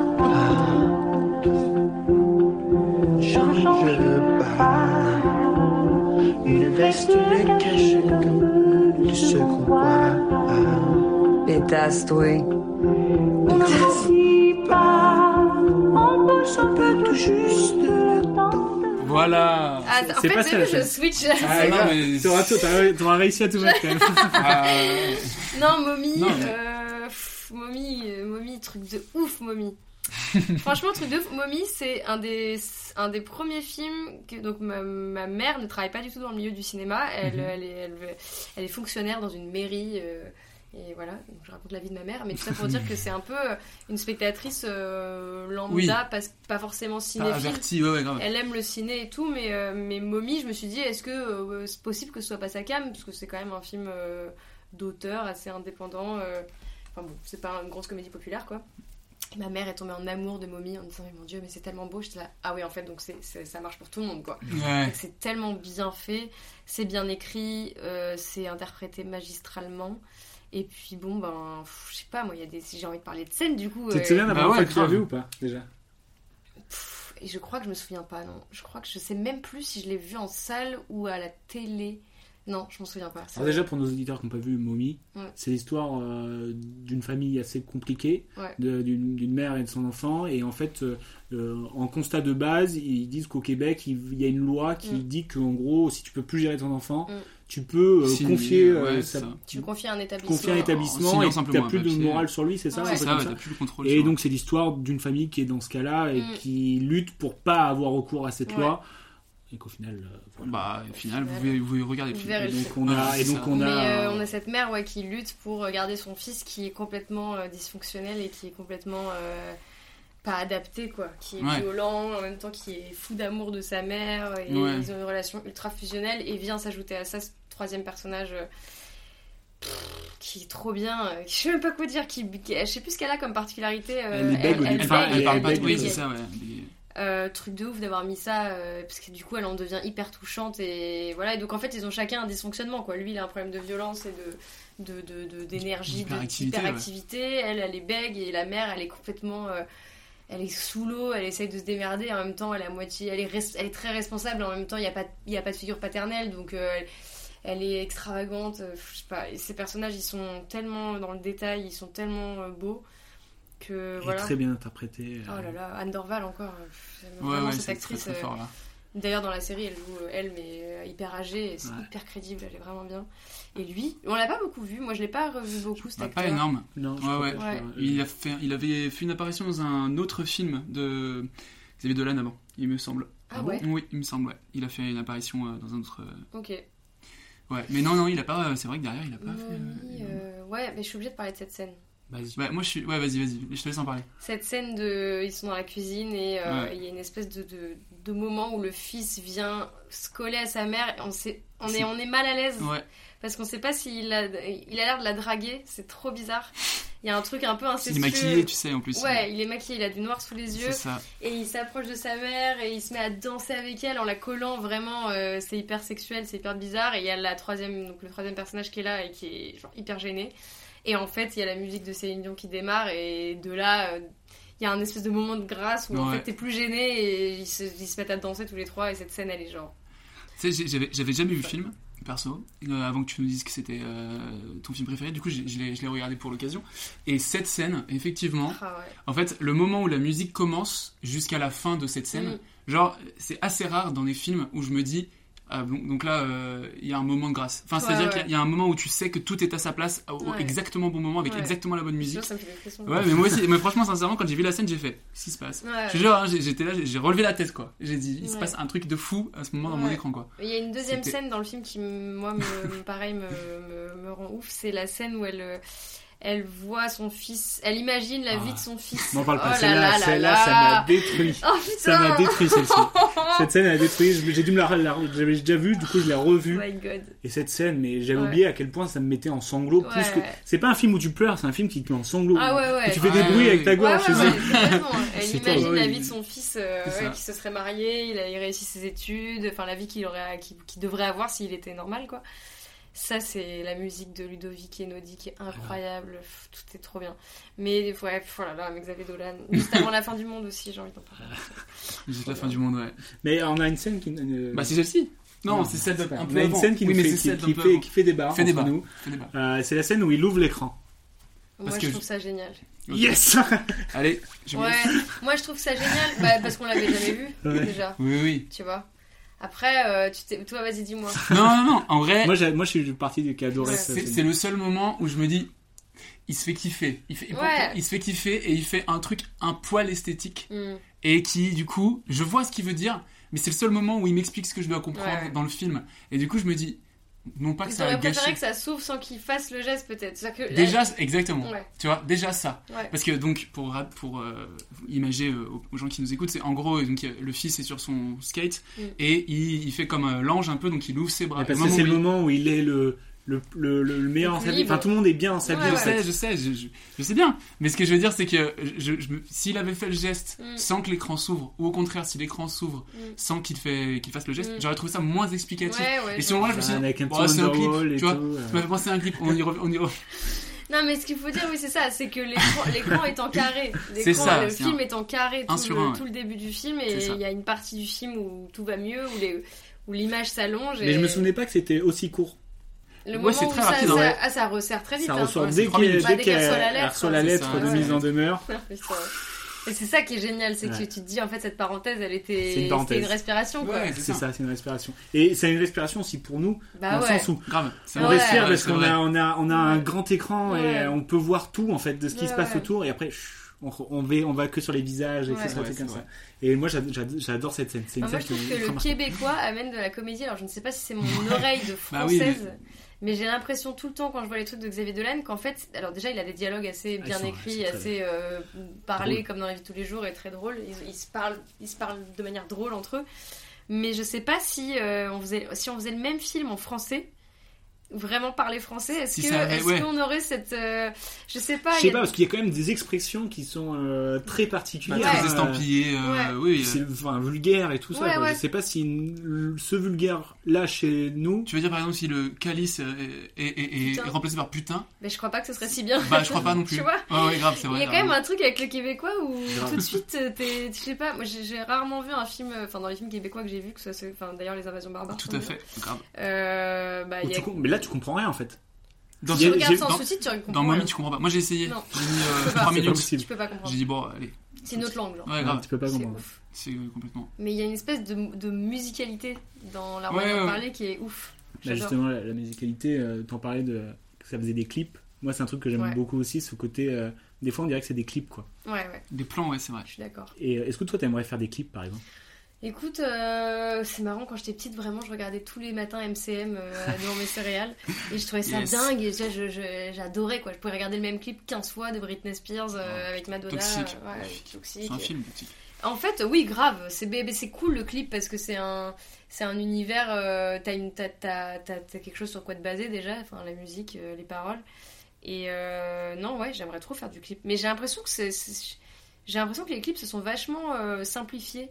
Enfin, je vois moins de storytelling comme avant dans les Mais clips. est-ce que tu regardes autant de clips que tu regardais avant Peut-être pas, peut-être pour ça. aussi Bah Je trouve que par exemple les clips d'Orelsan ils sont trop cool. Tu Oui, vois, grave, à chaque grave. fois il fait des belles mises en scène, il y a des idées, il y a des machins. Quand je vois les clips, là j'ai vu un clip d'Ayana Kamura, genre bon, euh, elle est en studio, Elle danse, elle elle chante, danse. oui, Enfin c'est un peu l'équivalent de, je sais pas, d'une. Ouais, je sais pas. je- Enfin, je veux dire, dans les années 90, franchement, je fais un peu ma, ma réac là, mais quand tu regardais les clips des Destiny's Child, des Britney, des machins, les meufs elles étaient dans le désert, euh, Ouais. il y avait Grave. des trucs de ouf. Dolls. Non mais c'était ouf. Tu avais Shania Twain, elle, elle faisait, euh, elle était sur un cheval, Britney dans un avion. Enfin, elle, Britney, elle faisait quatre personnages, les cheveux rouges, les cheveux verts, les cheveux trucs. Enfin, c'était vraiment des épopées quoi. Et j'ai l'impression quand même que, euh, je sais pas. Alors peut-être effectivement que je regarde moins. J'ai vu Angèle, elle, elle, elle essaye de faire des clips un peu, euh, un peu travaillés aussi. Je trouve ça cool, un peu pop Ouais, il y avait celui avec Pierre Ninet là. Où elle avait Ouais. J'aime bien, en fait, moi j'aime bien les clips euh, Oui, oui, avec oui, un oui. petit scénario, quoi, tu Ouais, vois, ouais, il y a un peu de comédie et tout, c'est toujours agréable. C'est un petit court, quoi. Ouais, petit court-métrage, quoi. exactement. Bah il y en a, ouais, ouais, grave. Mais ouais, grave, j'aimerais bien faire des clips. Et parce que dans, dans beaucoup des films de Dolan, il y a des moments, c'est pour moi, Ouais. c'est des clips, quoi. Ouais, ouais, grave. Je pense à une scène dans. J'ai oublié le nom. Alors, Les Le- Amours Imaginaires. Ouais, ah, ouais. J'adore ce. C'est peut-être un de mes préférés avec euh, Ouais, Les Amours ouais, Imaginaires. dans la- dans la Où il rentre, ouais, il rentre dans la salle. Et je trouve que c'est c'est genre pareil, comme tu dis, c'est des moments où c'est. Mm. Ouais, bonne grâce. Tu C'est une petite pas. c'est une virgule dans la- Ouais. dans, dans l'histoire qui, qui apporte quelque chose quand même, mais qui Ouais. est quand même juste pour.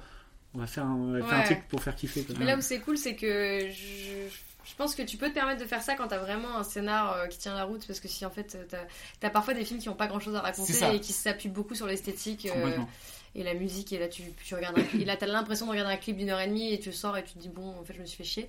Et c'est là où il est fort, c'est qu'en fait euh, il, il, a- il met des petites des petites pauses comme ça, des petites respirations dans ces, dans ces scénarios qui sont en même temps trop bien écrits avec une vraie intrigue où tu restes accroché, ça, ça te perd pas quoi. Ça je trouve ça cool. Mais euh, ouais, ouais, il utilise beaucoup de ralentis aussi. Xavier Dolan. C'est vrai. Et ça, c'est un truc genre.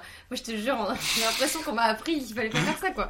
Enfin, que c'est cool, mais que c'était. C'est un truc un peu de. Ouais, de clip, de faire de la musique, euh, des effets. euh, et en fait, il, putain, il y va à fond. Et Je crois qu'il y a un truc qu'il aime bien aussi, c'est quand il filme son personnage son personnage regarde un endroit et il suit là où il regarde la caméra. Bah ouais. Et il fait ça. C'est très euh, machinal. hein. Je sais, pas si ça se dit machinal. Ça se dit, vas-y. Mécanique. Mécanique, merci.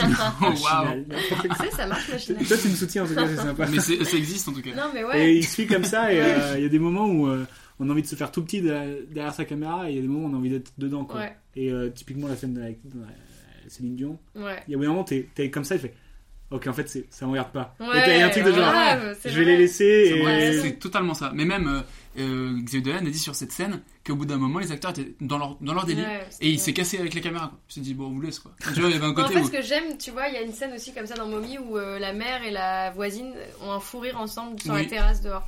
Et c'est des scènes où ils se placent avec la caméra assez en, en dehors pour que tu aies l'impression, effectivement, comme tu dis, d'être un peu un spectateur caché euh, qui euh, vient, Ouais. qui regarderait un truc qui lui est pas destiné. Et ça, je trouve ça, c'est du génie parce que ça t'enlève toute sensation de euh, mise en scène, d'actorat et de je suis en train de jouer pour la caméra, qui parfois du coup est un peu tellement euh, construit que tu te laisses pas emporter, tu vois. Et t'as vraiment beaucoup de ça avec lui où en fait il te met à un endroit où ben le plan il est pas forcément euh, euh, à l'endroit où on voit le mieux les réactions et les, et les mimiques des acteurs, mais en même temps il est à un endroit où, où t'es bien quoi, où Ouais. t'es- envie d'être quoi. Je sais pas, je trouve ça hyper bien. C'est le talent pour moi. c'est- Le talent.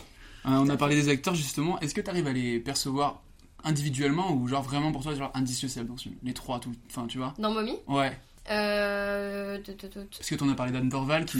En fait, j'ai l'impression que je sors Anne Dorval quand même. Ouais. Anne Dorval, je trouve qu'elle se, elle se, tu vois, elle sort du lot. Ouais, euh, moi aussi, je crois. elle est vraiment, vraiment trop forte. Quoi. les Elle est- de jeu, c'est hallucinant. elle est trop touchante. euh, Puis je, je trouve que c'est une actrice qui est. Franchement, quand tu vois les différents rôles qu'elle a fait dans les films de Xavier Dolan, là dans Mommy, cette espèce de nana euh, avec ses ongles hyper longs, ses boucles d'oreilles, quand elle mâche son hein, chewing-gum, fois. Mm. elle est ultra vulgaire et en Mm. même temps, elle est femme de ménage, euh, t'as un peu de la peine pour elle.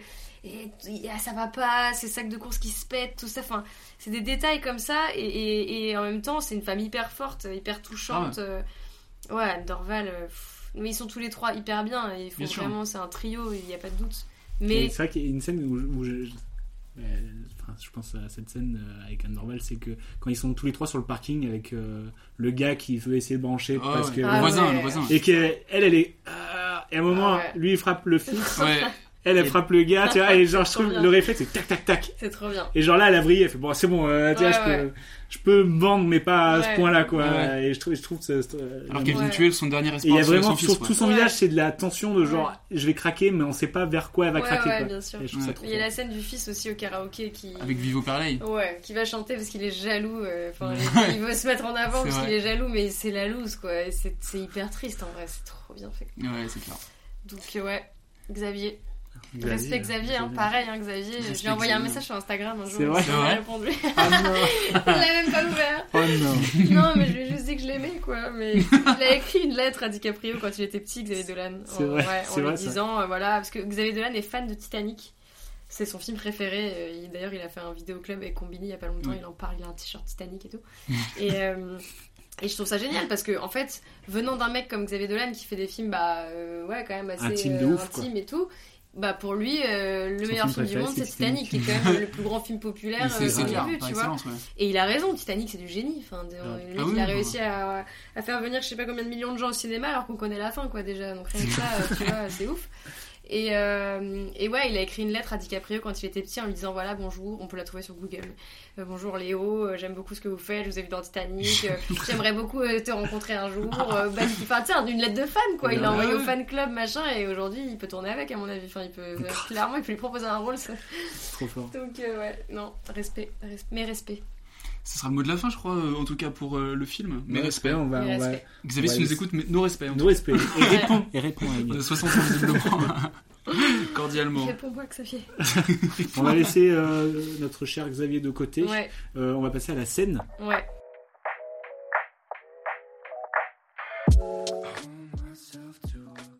Alors tu as choisi une scène des Magnolia.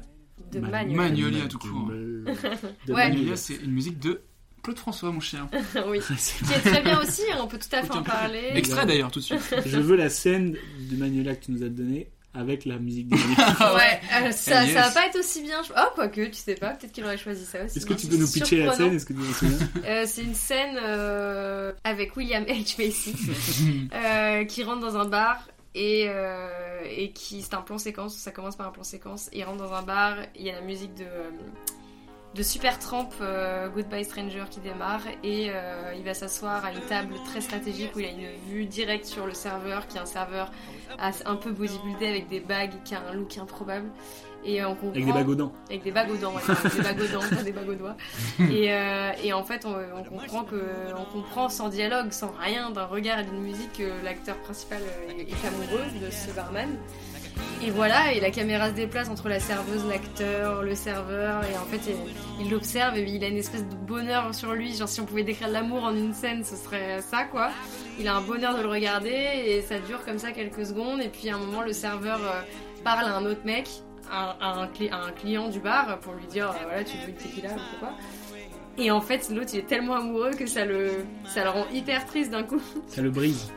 Ça le brise que son barman, qu'il ne connaît même pas, à qui il n'a jamais adressé la parole, parle à un autre homme que lui. Et ça devient hyper mélancolique. Et il y a une espèce de plan comme ça où la caméra s'avance tout doucement euh, devant, sur lui, là, qui est. voilà. Et donc cette scène, c'est ouf parce que bah, c'est tout le talent de Paul Thomas Anderson qui est un des plus grands réalisateurs de sa génération. C'est de, c'est de, voilà, il y a, y a rien à dire quoi. Il, n'écrit même pas de dialogue, c'est, c'est trop fort. Donc cette scène, c'est euh, l'amour. Il est amoureux, c'est trop beau et en même temps c'est trop triste. En, Ouais, c'est c'est l'amour, C'est finalement. C'est l'amour, finalement. c'est magnifique, à c'est la l'amour, la- la- trop le beau, bonheur trop triste. Euh, Il y a de la frustration, il y a, il y a du désir, il y a tout dans cette scène. Il y a le temps qui passe. Il y a le temps qui passe. euh, Bah, un peu. On y bien, voilà. j'ai bien peur. hein. Il y a la musique. Et je trouve d'ailleurs qu'il y a beaucoup de, il y a beaucoup de Paul Thomas Anderson dans Xavier Dolan aussi. En termes de clips, ouais. Ouais, d'inspiration de plans, de, de poésie comme ça, de moments euh, musicaux euh, où il n'y a pas forcément de dialogue, où on essaye de montrer juste les choses. T'as aimé le dernier Licorice Pizza Ah ouais. Mais ouais, grave, bien sûr. T'as aimé, toi? T'as pas aimé? Oh putain. Moi, c'est trop mon genre de film. Ah ouais, ouais, euh, moi j'ai kiffé. Mais qu'est-ce qui se passe dans le film Mais alors, tu vois, c'est ça qui est ouf, c'est qu'il se passe ça. pas grand chose Voilà. en fait. Mais t'es dans un univers. Non, mais je comprends, en vrai, je comprends de fou. En fait, ça fait partie de ces films où je suis conscient que c'est un, un super film, Mm. mais ça me touche pas. Hein, tu Ah, vois je ce genre de truc C'est- genre, je suis conscient que c'est un bête de film, mais c'est Ouais. juste, euh, bah, ça me parvient pas trop. Ouais, ouais, ouais, je comprends. Bah, de toute façon, heureusement que ça, ça Ouais, parvient oui. pas à tout le monde. tu Moi, vois, c'est- en fait, c'est ce- c'est le genre de film, mais comme euh, les manuels. Comme... Pourquoi je dis les manuels Les Il y en a qu'un. Il y en a qu'un. Euh, Comme manuel, c'est en fait des trucs qui me, qui me sortent de, de mon rôle de spectateur, j'ai l'impression. Ouais. Je suis pas un- je, je regarde pas un film, je suis. Je suis pas. Je, me- Ouais. c'est le- c'est le genre de film qui me transporte en fait. Ouais, ouais, je suis d'accord. Plus que euh, les spectateurs, être spectateur. Il y a des films que Ouais. j'adore où je suis spectateur, Mhm. mais c'est vraiment les genres de films où je suis. Je, Ouais. je suis dans une entité euh, qui, est, qui est ce film quoi. Ouais. Et, euh, et, et dans Manulia. Ouais. Waouh, c'est même. On va l'appeler Rose. Ça y est. On va l'appeler Rose. Fou, film. t'es trop si mauvais. On va dire Dahlia, on va dire le Dahlia. Ouais, c'est un autre film. Ouais, mais Et c'est c'est c'est le c'est plein de personnages Ouais. où euh, tout est lié sans vraiment être lié parce que ça n'a pas vraiment d'impact sur l'un Ouais. sur l'autre et tout. Et juste on suit ces personnages et on est emporté par tout le film, euh, le temps Ouais. qui passe finalement. Ouais, en fait, je trouve qu'il se démarque. Enfin, il se démarque, c'est horrible de dire ça. Il se démarque pas tant, euh, Paul Thomas non, je veux dire, euh, c'est pas tant par le récit en soi, tu vois, par le fait qu'il y a un personnage qui est poussé par une envie et il va essayer d'atteindre son objectif, comme on construit des scénarios de manière basique.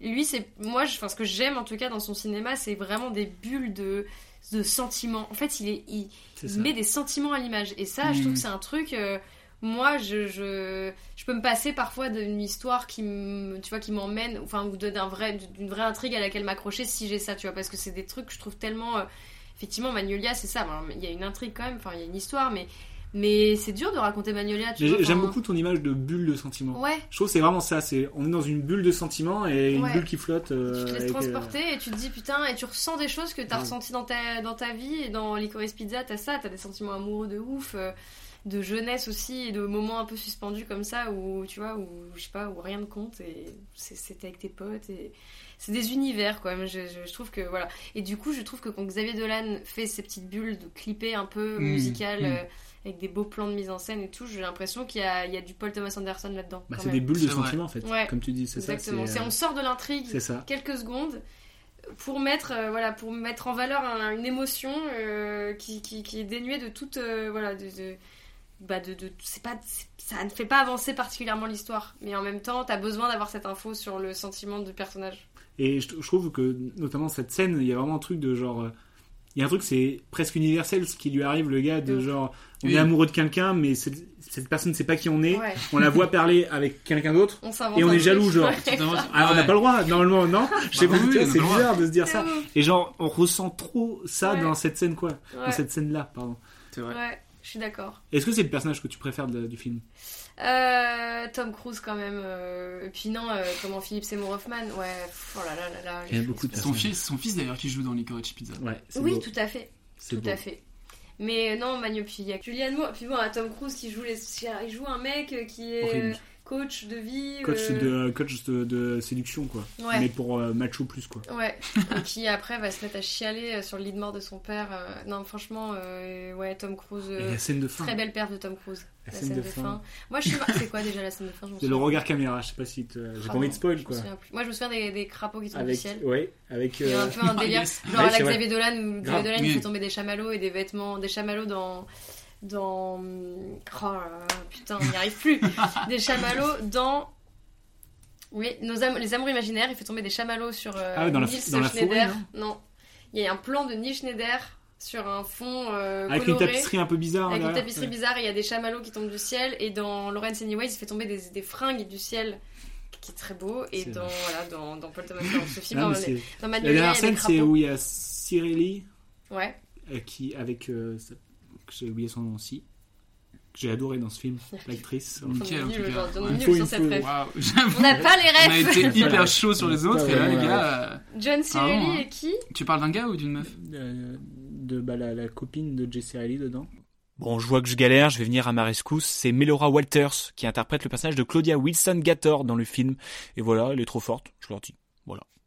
Et, euh, et donc, euh, elle, elle est, enfin, elle est très mal. Et genre, ils se disent qu'on va être, qu'ils vont être ensemble.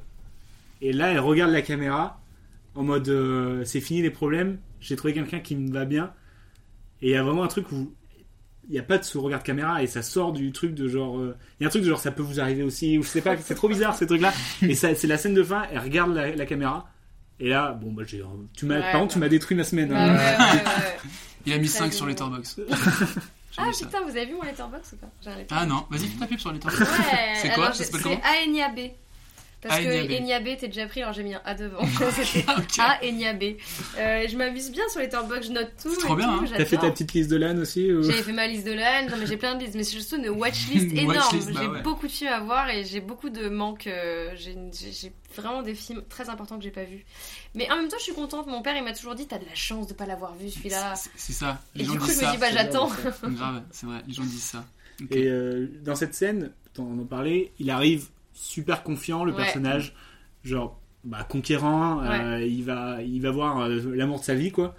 Et tout d'un coup il se transforme en ce qu'il est vraiment, mm. en mode euh, bah voilà en fait je suis rien. Mm. et j'aime beaucoup cette fracture qu'il y a quoi. Et est-ce que tu as un rôle qui s'est plus rapproché de toi en tant qu'actrice? Bah alors moi j'ai pas beaucoup joué. Hein. J'ai fait un rôle euh, au cinéma important qui est Le Visiteur du Futur qui est sorti en septembre et euh, c'est un rôle d'une nana de 22 ans euh, qui est écologiste et qui veut sauver le monde. Bon, je vais pas vous mentir, bah je fais le tri mais je, suis plus vieille que ça et voilà. Après, je suis plus vieille que ça et je fais que le tri.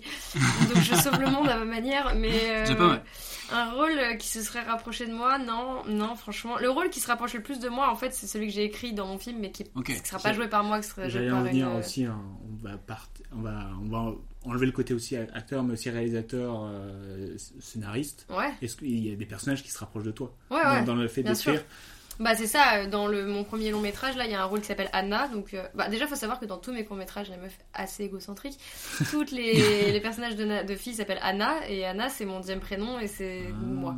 Enfin, c'est souvent moi. Alter ego. Voilà. et c'est mon alter ego.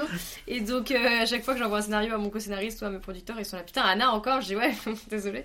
et donc là, dans mon premier film, il y a ce personnage d'une ado de 14 ans qui s'appelle Anna qui, euh, qui est clairement euh, que j'ai écrit en fonction de moi, quoi, qui est une nana euh, qui est assez proche de son, de son père et de sa grand-mère et qui a une particularité, c'est qu'elle fait assez jeune. Et euh, en fait, moi, je fais. Enfin, plus maintenant parce que je commence à vieillir, mais j'ai fait jeune pendant longtemps. Genre vraiment, à mes 25 ans, je pensais que j'avais 19. Enfin, j'ai toujours. euh, voilà, quand j'avais 18, j'avais 15. Enfin, c'était un peu chiant au départ. Quand j'avais Et, 3 ans, euh, j'étais pas né. Voilà, c'est ça. non, mais vraiment, on faisait des vannes, genre, ouais, Benjamin Button, c'est trop fou, Ah, wow.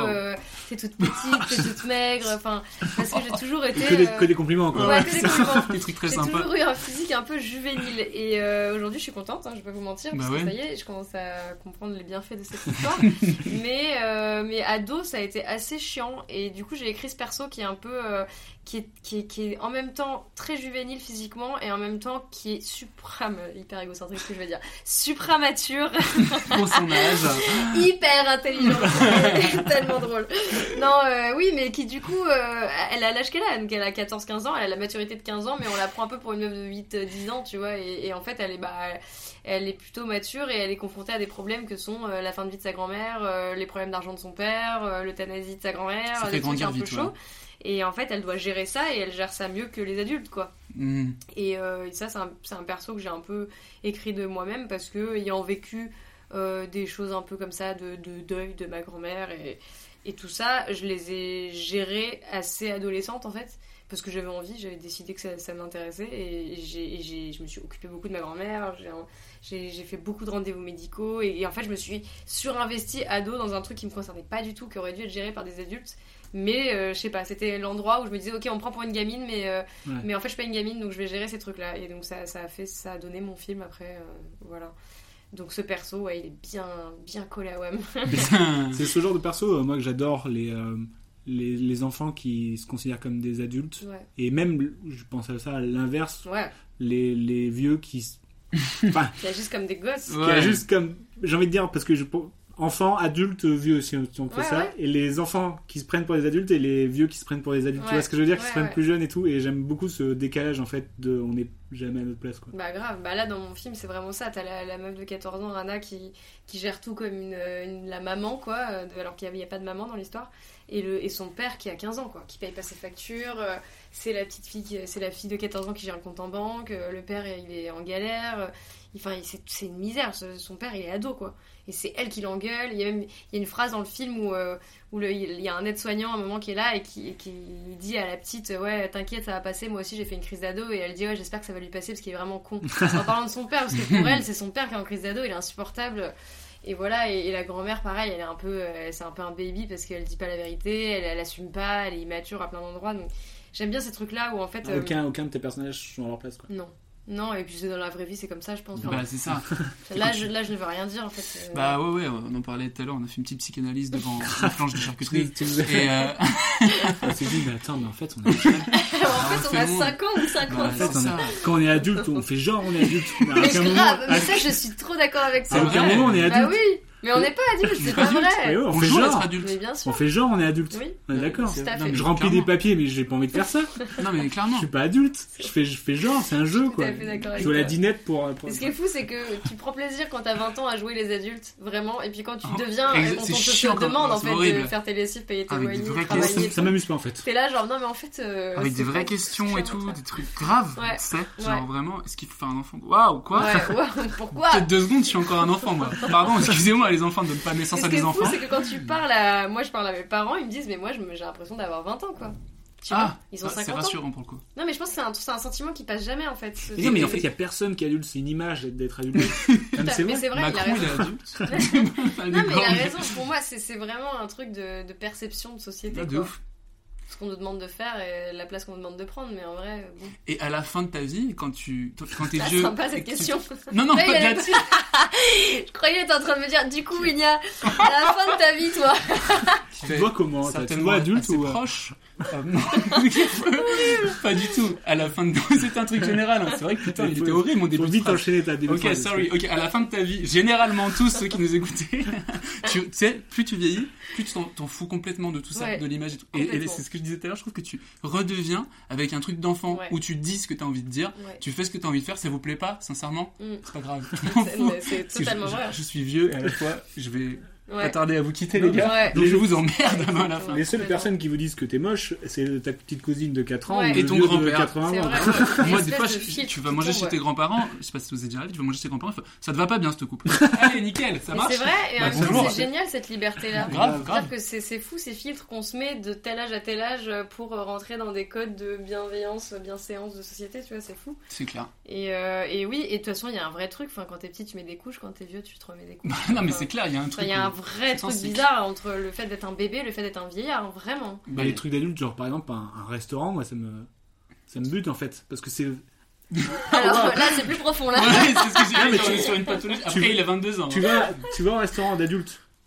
Tu vois, il y a vraiment un truc de genre, bon, on s'assoit, on prend le couvert, il y a ce verre là pour le vin et tout. Là, on joue à la dinette pour moi, non?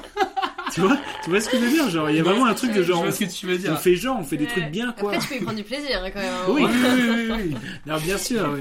Mais il y a vraiment un truc. Le mec très... va euh, envoyer tout briller son prochain dîner. Mais putain, c'est quoi ces conneries? Si je bouffe par terre, je bouffe par terre. On ne peut plus. Ah, on peut plus. Il mange comme non, un chien depuis tout à l'heure. C'est un nom ce truc-là. Je crois qu'on en a déjà discuté ensemble. Mais ça vous fait pas des fois vous avez envie de casser le truc social et genre dans un truc hyper sérieux, ah, tu, vois n'importe quoi. Mais alors, des pulsions ouais. fantasmagoriques, je sais pas quoi. Je sais pas quoi. C'est un vrai, nom. Et alors moi j'ai ça, mais dans des trucs plus dark, genre euh, je me dis, imagine là. Euh, je crache, crache dessus. Genre tu coupes des tomates. Imagine là, je le prends le couteau et genre euh, des trucs comme ça, tu vois. moi aussi. J'ai regardé mon petit frère petit. Tu fais ça, ça fait quoi? C'était un bébé et genre je je lui faisais à manger, je me disais, imagine là vraiment, j'ai une pulsion et je l'égorge. Genre. Non, mais c'est, non, mais c'est vrai. Il y a vraiment. Là, on coupe le podcast. non, mais, ça, j'étais hyper rassurant parce que ça existe et tout le monde le vit. Genre, c'est un ah, truc hyper humain, euh, normal. C'est pas une. Moi, j'allais euh, faire un film là-dessus. C'est pas un problème psychologique. Hein. Ouais, ouais, j'ai su ça récemment que c'était pas un problème psychologique qu'on allait voir vrai, c'est, dans les interactions avec les gens en fait. Je vais finir, je vais mettre à poil sur le bureau et je vais dire. Non, mais sur un entretien d'embauche. Prétire un peu, j'ai des jobs.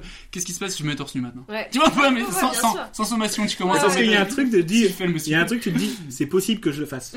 En fait, tu vois, c'est pas, c'est pas genre, euh, si je, commence à m'envoler, euh, c'est pas grave. c'est vraiment un truc de genre, là, je suis en capacité. T'es pas un Avengers, frère, non, là, je suis en capacité de prendre un couteau, et, de, de, cette personne. Toucher, oui. Ça, tu dis, je, peux le faire, je peux le faire. Je vais pas le faire, mais je peux le faire. Récemment, dans un floodcast, il y a Florent Bernard, il disait, et en plus, il est papa depuis pas longtemps, il dit si là j'ai pas un œil sur ma fille, elle traverse, elle décède. Ouais. J'ai, j'ai le pouvoir de vie et de mort sur une personne. C'est what? Qu'est-ce qui se passe à bout d'un moment? Je donne pas à manger à cet enfant, demain, elle n'est plus là. C'est fou, ouais. ouais c'est euh, waouh. On est parti un peu. On est parti dans le. Euh, Moi, j'ai ça ici. Je me dis, imagine un jour je vrille et genre je fais genre je saute. Tu sautes. Parce que t'es en capacité de le faire. Parce que c'est pas en capacité. suicidaire, mais c'est trop. Non mais oui oui. Non mais on comprend tout à fait ce que. Et je pense que beaucoup de gens le. Ouais ouais, mais c'est ça. On trouve un nom sur Google, mais il y a un vrai nom de ces trucs-là. Il y a Un vrai nom, ouais. Ouais. Là, mais ce serait faudrait aurait... faire un film là-dessus où en fait euh, c'est euh, un peu comme euh, genre La Purge, tu vois, le film où ils se mettent à tous s'entretuer un jour un par soir, ça. Un jour où genre tous les humains d'un coup ils accèdent à leur pulsion. Ils accèdent à leur pulsion et ils le font quoi. Tous. Grave, c'est vrai. Alors là, Alors, cachez-vous les gars, restez chez vous par contre. Cachez-vous ou pas parce que c'est même dangereux pour toi en fait. Bah parce que moi, c'est pas forcément faire du mal. Non, mais moi, c'est pas forcément faire du mal aux autres. Les pulsions, hein. c'est à moi, tu vois. Mm. C'est faire des trucs qui me mettraient en danger moi alors que je ah. suis le bah, il y aurait des trucs très drôles et des trucs très dark, quoi. Autant que tu vas te mettre à poil sur le bureau de ton, boss, bon, euh, ça pourrait être rigolo dans un film, autant euh, ouais, t'égorger ouais. toi-même, euh, ce serait pas ouf. Tout ce qui est mort, Ce serait un vrai film de genre euh, hybride, quoi. Ouais, c'est un petit A24, je pense. On va appeler François Descraques, à mon avis, faire ça bien. Bon, je crois qu'on a fait le tour des refs. Il y a un jeu? Tu dois faire un jeu? On adore ça se voit que t'aimes les jeux. Nous, on adore les jeux. We need a break. Let's play a game. What kind of game? Of this great game. C'est t'as vraiment la ref. On va te poser des questions sur la niveau d'expertise, tout simplement. Voir si t'as vraiment. C'est là, c'est le moment où je me décrédibilise totalement cette histoire. voilà. Alors, c'est parti. on va commencer par les acteurs? Les acteurs. On va te citer quatre affirmations et en fait, euh, ils ont pour lien euh, Bakri et Cotillard. Sur les quatre, il y en a trois qui sont vraies, il y en a une qui est fausse. Ça va être très euh, simple. Première affirmation. Jean-Pierre Bacry a joué dans le film Edith et Marcel. Et Marlon Cotillard a joué la môme. Premier lien. Est-ce que c'est vrai, est-ce que c'est faux? Deuxième, dans le film Subway, euh, Jean-Pierre Bacry joue un rôle et le rôle s'appelle Batman. Et Marlon Cotillard joue dans Batman. Troisième affirmation. Ce que tu me cites, il y en aura, ah, trois vrais, d'accord. Trois vrais. Trois vrais. Avant d'être euh, comédien, Jean-Pierre Bacry, il a été taxi et Marion Cotillard a joué dans Taxi. Jean-Pierre Bacry a joué dans Astérix et Obélix Mission Cléopâtre et Marion Cotillard a joué dans Astérix et Obélix L'Empire du Milieu. Laquelle est fausse? Laquelle est fausse? Il y en a Toutes une les- fausse. Une seule. Euh, alors. Marion Cotillard, elles sont toutes vraies là. Oui, Ouais, c'est ça, c'est Ouais, sur ouais. Bacri que ça se joue. c'est exactement ça. Ah, c'est showtime là. c'est showtime. Tu peux me redire la première sur Ouais. euh, Bacri juste? C'est euh, euh, Bacri a joué dans un film qui s'appelle Edith et Marcel, donc sur l'histoire de Piaf. Et après, c'est Subway. Subway. Edith et Marcel, Subway. Il a été taxi Ouais. Ou ou Mission Cléopâtre. il a joué dans Astérix. Je déteste. Dans Franchement, les jeux- moi je pense que celle qui est fausse, c'est. euh, C'est. Il a joué dans Subway. Il a joué dans ce. Ah il, putain il joue un commissaire euh, du nom de Batman. Qui est fausse, c'est vrai Il a, été... il a pas été taxi. Il a pas été taxi. Ah, j'aurais dû dire ça. J'ai eu un doute parce qu'avant il était dans le sud à Cannes et euh, peut-être je me suis dit, ça se trouve, il a, il a, il a une tronche de taxi. Ouais, c'est vrai. Ce serait excellent Parisien. qu'il soit taxi. Ah. J'avais envie qu'il soit comme grave, taxi parisien. râleur comme tout grave, Ouais. vraiment, vraiment. Grave. Et du coup, t'as la rêve de Astérix et Obélix Mission Cléopâtre Mais alors non Ah Il fait la voix off du faux documentaire sur la mangouste. Oh la vache Mais c'est vrai, je l'ai en plus quand tu me le dis, je m'en rappelle. Ils sont fous, ces Romains. Devant la violence de cette scène, nous préférons vous montrer ce document consacré à la langouste. Contrairement à une idée largement répandue, la langouste se nourrit exclusivement de fruits de mer. Ce qui ne l'empêche pas de rester très humaine. Ok, j'ai perdu. Je suis très- Il reste encore énormément. Avec euh, quel réal Marion Cotillard n'a pas tourné Ouais, Il y en a plein. Ouais, oui, mais Ah pardon est- Je croyais qu'il n'y avait pas C'est d'option. parti. Genre, ils c'est sont fous. c'est pour ça que ça dure 4 à 6 heures, tout simplement. Alors, Dolan, Nolan, Jacques Audiard, les frères Cohen, Riley Scott ou Tim Burton Les frères Cohen.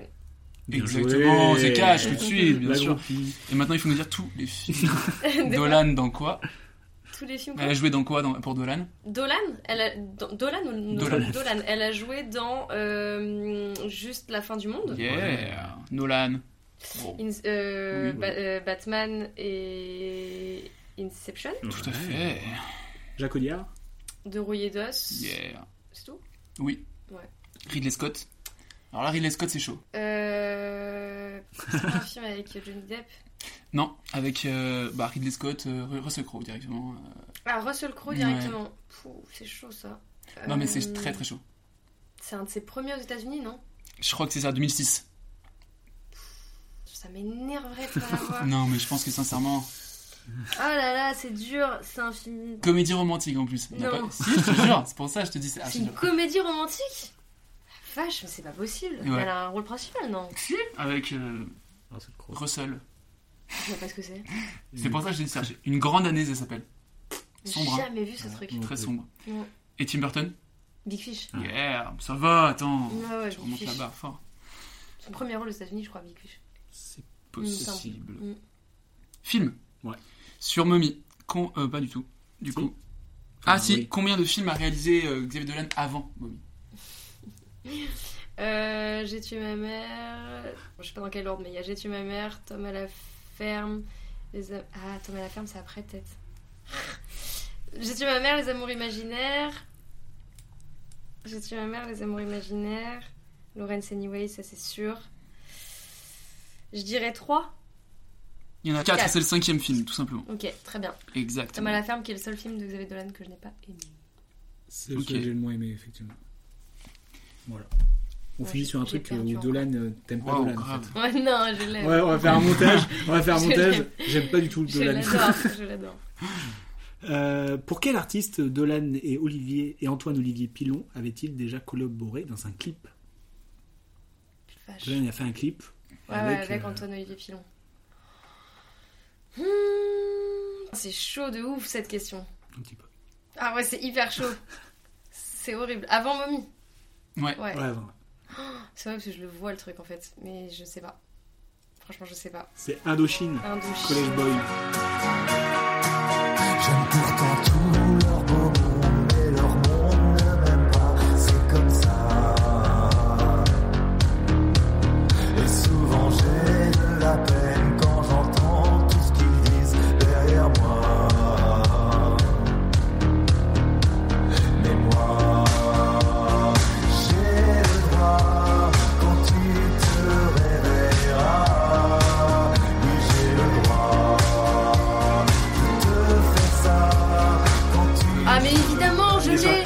croix. Il est sur la ça. croix, le clip il est magnifique, quel idiote. oh, il est trop beau ce clip. C'était avant Mommy, et putain, c'est marrant, j'aurais. Ok. Ok. Quel est le surnom de Diane Després dans le film Dans, dans Mommy Ouais. Son surnom Ouais. Bah, Mommy. Essaye de nous parler. Vraiment tenter un truc d'actrice là. Alors attends, Diane, c'est la. C'est la. C'est la mère, c'est c'est la la mère. normale. Yes. Vous êtes sérieux là? Ouais, c'est toi C'est horrible, j'ai envie de dire Rachel, mais c'est pas ça. Elle, elle signe à un moment un papier avec, euh, avec son, son nom euh, dessus. Des malades mentaux là. Elle le dit le mot ou elle le Mais- signe une fois dans le Non, non, ils le disent. En plus, sa, sa pote lui dit. Elle- Ouais. Elle, la surnomme comme ça. Ah, euh, le- le- Et c'est c'est logique en vrai. Quand tu Ouais. dis, c'est. Diane Després. Enfin, c'est logique dans. Ça va bien avec Dolan, quoi. Die. Die. Oui, Die. sûr, Attends. Il allait chercher loin celui-là. Ah ouais. D'ailleurs, t'as- t'as parlé un peu de, de son- de sa carrière de, de, de- de- de comédien de doublage. Ouais. Euh, on, on va te dire quatre, euh, quatre Rôles. rôles qu'il a fait.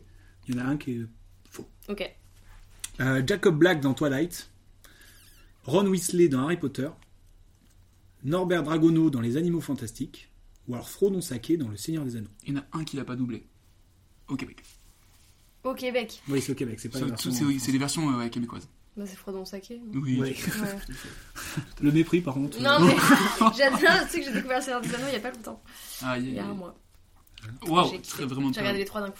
T'as kiffé fait, en Parce qu'il a-. Alors attends, parce que euh, il y a énormément de gens qui découvrent tard et qui du coup n'aiment pas. J'ai kiffé. Ok, ça va alors. Moi, On peut continuer le podcast. Parce que ce gars-là n'a pas kiffé. Non, c'est pas que j'ai pas kiffé, c'est que j'ai T'as pas compris j'ai la. bien aimé. Oui, gna, gna, gna. T'as J'ai pas bien compris aimé. la, la, Si, la vibe, quoi. J'ai bien aimé, mais de là. On a compris, il y avait pas d'écran qui s'ouvrait et tout. euh, déguisé. Ça y est. toutes les deux C'est parce que semaines. pas un geek, c'est tout, genre. Vraiment. Y C'est sûr que là, il n'y a pas d'écran qui s'ouvre et tout, c'est sûr. Malade ce gars. Euh, lequel, donc on a fait ça. Combien de fois ces films ont été, euh, ont été sélectionnés à Cannes? Avec Xavier Dolan? Ouais. On est toujours sur Xavier Dolan. Bah, il y avait le film avant. et- Et ouais, là. Ben, combien de fois Alors, euh. Ok. Je dirais 5. Et oui C'est vrai Bien sûr, c'est totalement vrai. 6. 6. Ah non Oh merde 6 sur C'était 8. pas pour te faire Six, une c'est une- dingue, hein. C'est 6, c'est vrai, purée. Il y Attends. a juste euh, Il y en a un qui est- Laferme qui a pas été sélectionné. Ok. Et euh, Jeff euh, Et Donovan. Jeff, Et- euh, ouais. ouais. Ouais, c'est ça. Jeff, parce qu'il c'était en retard. Après, c'est pas Ça, C'était pas dans timing. On peut l'accorder parce que c'était pas compétition officielle Oui. celui-là, c'est la compétition à certains regards. Oui. Ah c'est- ouais, ça c'est va. ça, hein, c'était la nuance que je voulais Ouais, j'ai bien compris. une, très, une grande On fan. passe à la scène. Que commande Donny Smith dans la scène? Quelle boisson Dans la, dans la scène? De Magnolia, ouais. Ah, c'est dans un Mommy Ah, pardon, j'étais ouais. dans la Ouais, Euh. Une galère. je ne sais pas. Un, un- Je vais dire un truc au pif. Je l'ai regardé avant que vous veniez en plus, c'est ça qui est horrible. Je pas relevé le truc. Euh... Je... il, commande deux choses. je sais pas. Je ne sais pas. Il demande un coca au début. Ok. Et après qu'il voit que que c'est pas qu'il Ça va pas le faire. Ouais. il commande une tequila. Ok. Et n'importe laquelle parce qu'ils sont fous. Ok. Très bien. De quel album de Supertramp Oh là là. la meuf euh, dans la cuisine, la, la, la serveuse sur, la, C'est sur le, c'est ça, sur le c'est ça, CD c'est là. ça, bien joué. Breakfast in America. Oh oui Oh là là, Ah, même pas aussi. besoin de. Attends, même pas besoin. c'est parfait. J'écoute Super Tramp en, double- en boucle depuis, le, depuis Ouais. que j'ai- Cet album est fou. Grave, Cet album est fou. tous. Bon bah, tu connais bien tes refs. Ça va. Ça va, Oui, franchement, c'est tu connais bien tes refs. Ouais. Là, il y a un deuxième jeu. Trop bien. Un petit jeu euh, s'appelle euh, C'est quoi ta ref Ok. Si c'est quoi ta ref en, on va te donner un thème et du tac au tac, faut que tu répondes c'est quoi ta ref. Ok. On, est, on passe en combini là. On est Tu en peux, mode- ouais, ouais, c'est tu, peux, tu complètement. peux inventer si tu savais pas. Ok, ok, ok. Par en impro. En musique pour se réveiller. C'est quoi ma ref? Ouais. euh, La La Land. Ok. Oh, ok. Tu réveilles tranquille. Ouais. C'est quoi ta ref en film, mais il y a que toi qui aimes bien? Euh... euh, Walk Hard. De- C'est un film avec John Cirelli euh, qui est une parodie du film euh, Walk the Line. Euh, Ok, je veux voir ce avec film. Joaquin Phoenix, c'est complètement débile et c'est très très drôle. Ouais, je veux voir ce film. Voilà. Il n'y a pas que moi qui aime bien, mais c'est très con quoi. Faut être vraiment très bête pour aimer ça. Voilà. Je pense que je peux. C'est peux aimer, c'est pour toi, ouais. En BD. Euh, ma ref en BD, euh... La- Riyad Satouf, Ah. Ah oui, oui. évidemment. Tu as, tu as vu celui avec euh, Vincent Lacoste Les Le jeune, acteur, le jeune acteur Le- Ah jeune non, acteur. je l'ai pas vu. Je l'ai pas lu. Je l'ai pas lu, pardon. Il paraît que c'est bien. C'est Ouais, c'est vraiment, j'en mets. Ok, je vais lire. C'était parfait. C'est quoi ta ref en nom de personnage Bon, bon. Anna. Ouais, c'est ce qui me semblait. En repas avant un casting. Euh, Euh, avant avec un, avant un, casting. Un cordon bleu, hein, vas-y. Ouais, un cordon bleu courgette, un truc un peu gras, un peu léger, tu vois. Ok, ça va. Ni figuré de C'est quoi t'as fait en goût de chewing-gum Menthe. Ok. En salle de cinéma euh, pâté, euh, Gaumont, euh, siège qui s'allonge, place à 140 000 euros. ok, d'accord. en toc C'est pas vraiment un toc, mais quand je vais au ciné, j'aime bien être au dernier rang, ah. tout en haut, au milieu. C'est un peu un toc quand même. d'accord. Je me mets au dernier rang, au milieu, ah, et j'aime bien me. me... Mais c'est des trucs d'angoissé, ça, de la vie. J'aime bien savoir que je peux sortir, m'en aller, je m'en vais jamais, hein, mais c'est je, tu me mets au milieu d'une salle entourée de plein de gens, je, je, passe le film à me dire je peux pas sortir d'ici. Comment sortir Je fais pas mettre dos à une porte, je, rentre ça. Donc euh, j'ai des tocs de placement de salle. Tu fais partie de ces, de ces gens qui, même si le film il te plaît pas, tu restes jusqu'au Ouais, grave. ouais. Tous les trois dans la même team. Ouais, je suis jamais sortie d'un film. Bah, Vraiment, ça m'est arrivé une fois dans ma vie. Rare, ouais. Parce qu'on m'a influencé, on m'a dit on s'en va quoi. Mais sinon, je me force, je sais pas, c'est minimum quand même. En nom de coiffeur. Gérard Darmon. Je reviens de Marseille. Et il y avait un coiffeur qui s'appelait Gérard Darmon ce week-end. Et je l'ai pris en photo et je me suis dit est-ce que c'est un gars qui fait de la pub et c'est du génie parce que tout le monde prend son truc en photo ou est-ce que vraiment il s'appelle Gérard Darmon ce qui est possible parce que c'est pas non plus un nom euh, oui, tu vois. c'est un nom qui doit exister euh, c'est probable. En fait il y a Anna Chabat et c'est la cité des coiffeurs. voilà. Exactement. Donc si vous allez à Marseille euh, il y a un coiffeur qui s'appelle Gérard Darmon. Voilà. Il va y avoir plein de pubs et tout on va sponsoriser le podcast par ce gars-là. Euh, et euh, en... serait trop Les coiffeurs Gérard Darmon sponsorisent, ça fait aucun lien, gars. euh, en musique pour. Ah, et là, c'est la dernière. En musique de fin pour le générique. Et là, normalement. De mon film De ce que tu as envie. Pour le notre générique. Ah, générique. pour votre générique à vous Là, il y a la Ah, à partir un jour des To Be Free. Oh, oh c'est mélancolique. Et sur cette musique, est-ce qu'on peut savoir tes pics d'actualité On a parlé un peu de ton film qui est en préparation. Ouais. Est-ce qu'il y a d'autres choses qui, qui, Bah, mon film qui est en financement, qui s'appelait Partir un jour, mais qu'on va peut-être renommer parce qu'il y a un court-métrage génial qui a gagné le, César cette année qui s'appelle Partir un jour. Oh. Donc, potentiellement, on va changer de titre. Merci, euh, Partir un jour. euh, mais non, mais je suis ravie pour eux. Et euh, voilà, une série qui est en écriture avec Martin Darondo qui s'appelle Plan. Euh, un autre film qui est en écriture avec Martin Darondo, euh, mon film, et puis voilà déjà, c'est pas mal. Bah, c'est pas trop mal. Très bien. Et on n'hésitera pas à partager euh, quand ça va bah, sortir, aussi, à dire y On va mettre ton compte Letterboxd. Ouais. Il faut dire qu'il appartient un jour derrière qui. Depuis tout à l'heure Trop bien, meilleure chanson du monde. Merci. En tout cas, merci beaucoup, c'était trop cool. Trop bien, merci à vous, merci beaucoup. À la prochaine. Garder a